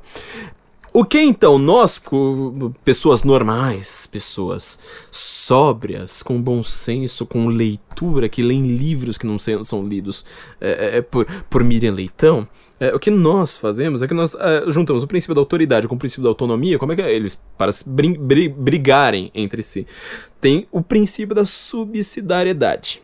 O que, que é isso? É você determinar quando você pode intervir de fato. É, por exemplo, numa situação de crime, numa situação é, de, de, Porque assim, toda intervenção estatal ela sempre vai afetar uma liberdade individual. Só que às vezes essa liberdade individual é tipo, ah, tô querendo aqui espancar minha esposa, só que eu tô dentro da minha casa. Então, como a minha casa é propriedade privada, não quero que o Estado entre na minha, na, na minha casa, enquanto que eu estou ocupado espancando, esfaqueando a minha esposa, quase matando alguém aqui dentro, é, como se dá? É, você entende?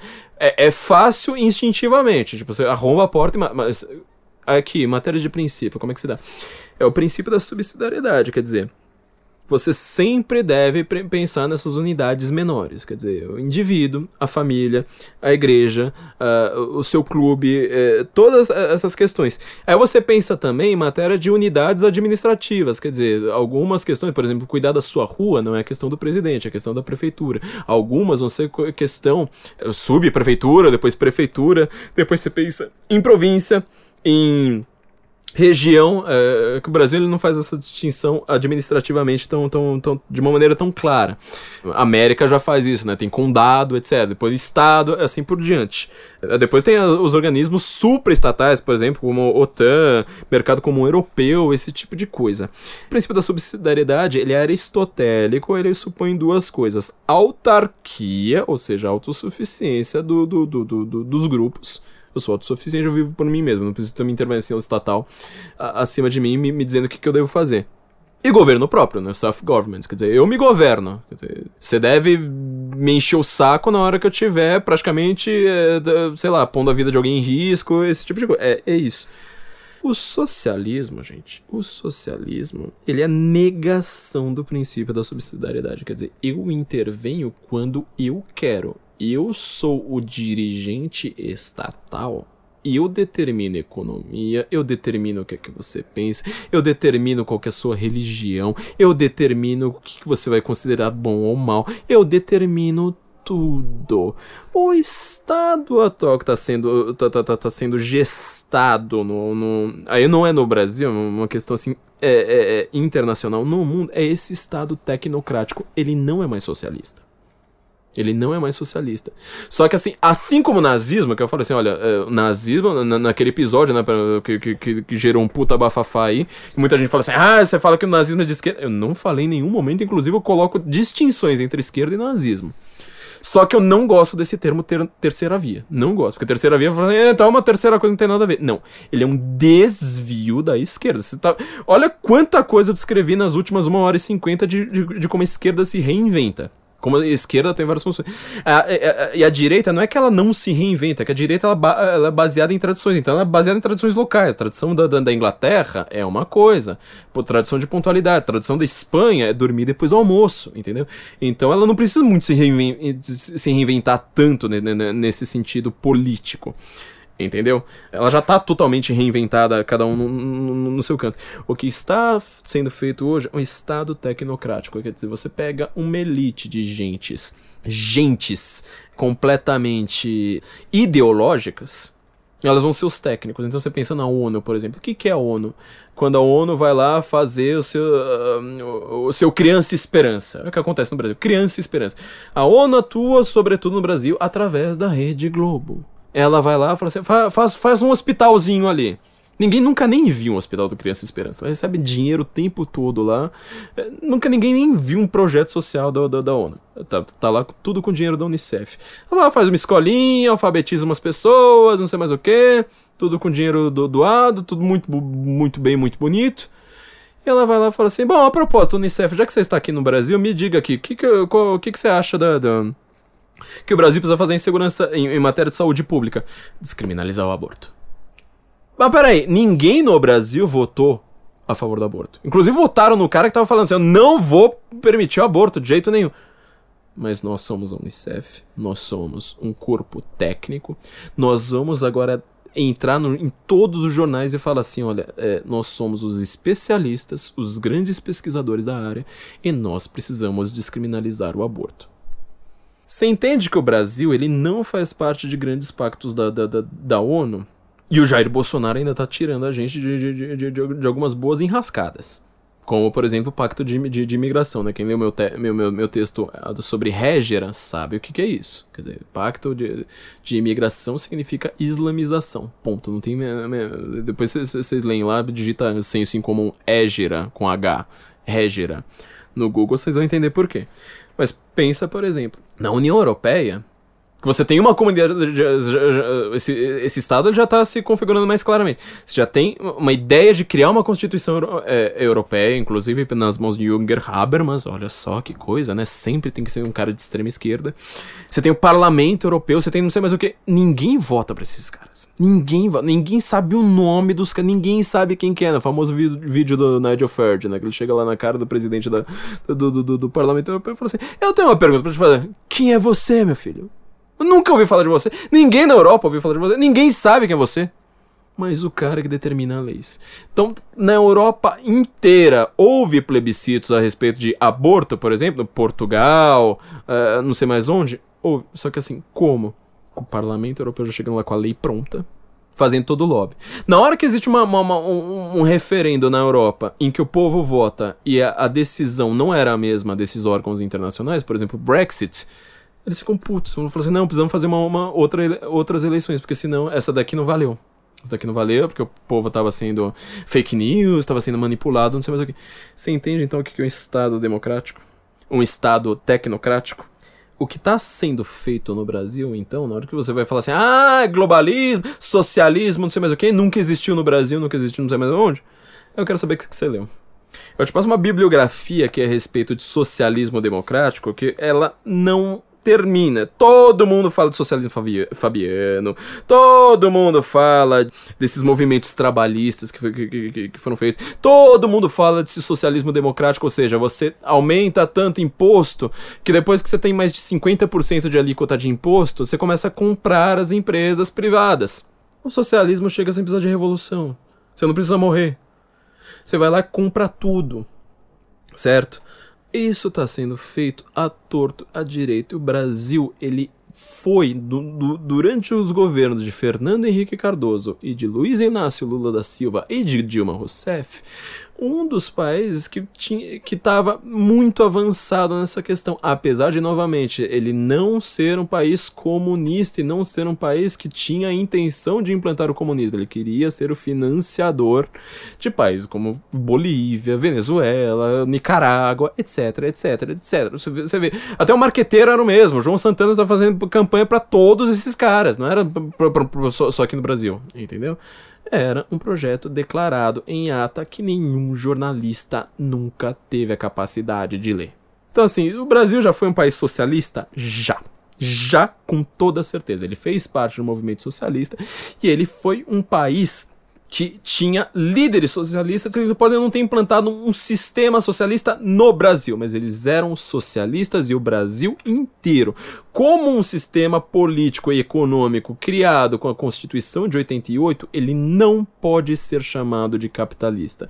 Ele é o que é chamado de socialismo democrático, ou seja, até te deixo ter uma empresa desde que todo o controle é estratégico da nação fique nas minhas mãos. Se pergunta para um socialista britânico se o Brasil é socialista, ele vai dizer que sim. Se pergunta para um socialista escandinavo se o Brasil é um país socialista, ele vai dizer que sim. Se pergunta para um socialista francês, ele vai dizer que o Brasil é um país socialista, ele vai dizer que sim. E vocês todos jornalistas aí, todo, oh, nossa, como eu sei, como eu manjo, olha que frase ridícula do Bolsonaro, nossa, é, ele vai defender a família, vocês vão lá, é, não, não percebem o quanto os grandes pavões, as pessoas mais burras deste país, são exatamente vocês. Gente, ficou longo, mas era obrigatório também, né? É, o assunto aqui é, é, é, extremamente complexo. Você pode ver assim que cada, cada trecho aqui do que eu disse dá pano pra muita coisa para ser dita ainda.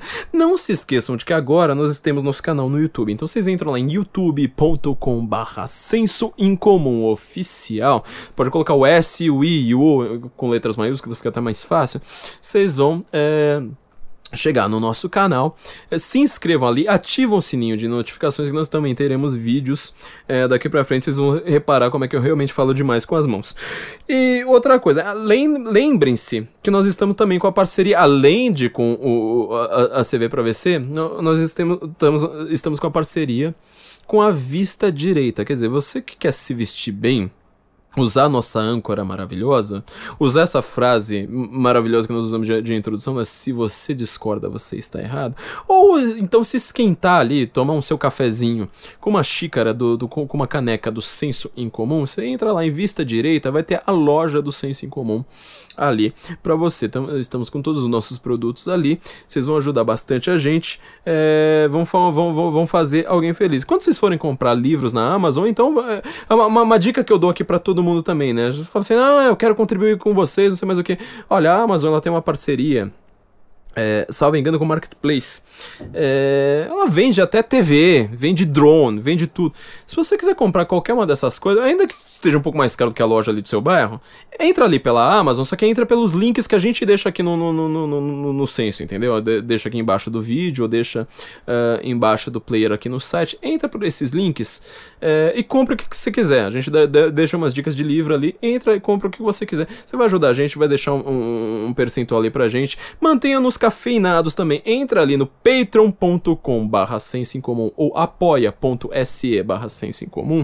Vocês vão ter acesso ao nosso conteúdo exclusivo. Estamos fazendo agora a revista, primeira revista agora de 2019, que ela vai ser exclusiva para os nossos patronos. Então vocês entrem lá vocês vão ter acesso a essa, a essa, revista. Tudo que a gente pede é um café. Me paga um café. Quer conversar comigo? Me paga um café, ouça o, o, o podcast aqui. É, a gente vai ter uma conversa muito boa. A partir de 10 reais no Apoia-se, que inclusive aceita boleto também, você consegue fazer essa contribuição. O Patreon é em dólar, né? A partir de um dólar. Paga lá um café pra gente, você vai ter acesso à nossa revista onde nós podemos discutir em texto alguns assuntos de uma maneira mais longa, mais é, detalhada, mais elaborada do que os textos só, só, só pra internet, para todo mundo ler correndo. Então, certo, gente, é, eu quero mandar um abraço aqui especial ao Dr. Fábio Ribeiro, que ele tá ajudando bastante a gente aí com a sua clínica né, de recuperação de, de, de, de viciados em drogas, é, fazendo um trabalho maravilhoso. Eu queria mandar aqui um abraço aqui pro, pro, pro Dr. Fábio Ribeiro. Não se esqueça ali de entrar é, no senseincomum.com.br cvpravc.com.br também para você começar este ano com um currículo arrasador e pague um café pra gente. É tudo que a gente pede em troca disso. Então, nos ouvimos então logo, logo, gente. Enfim, né? A gente hoje sabe quem é que tá certo. Então, um grande abraço aí, Guten Morgen Brasília.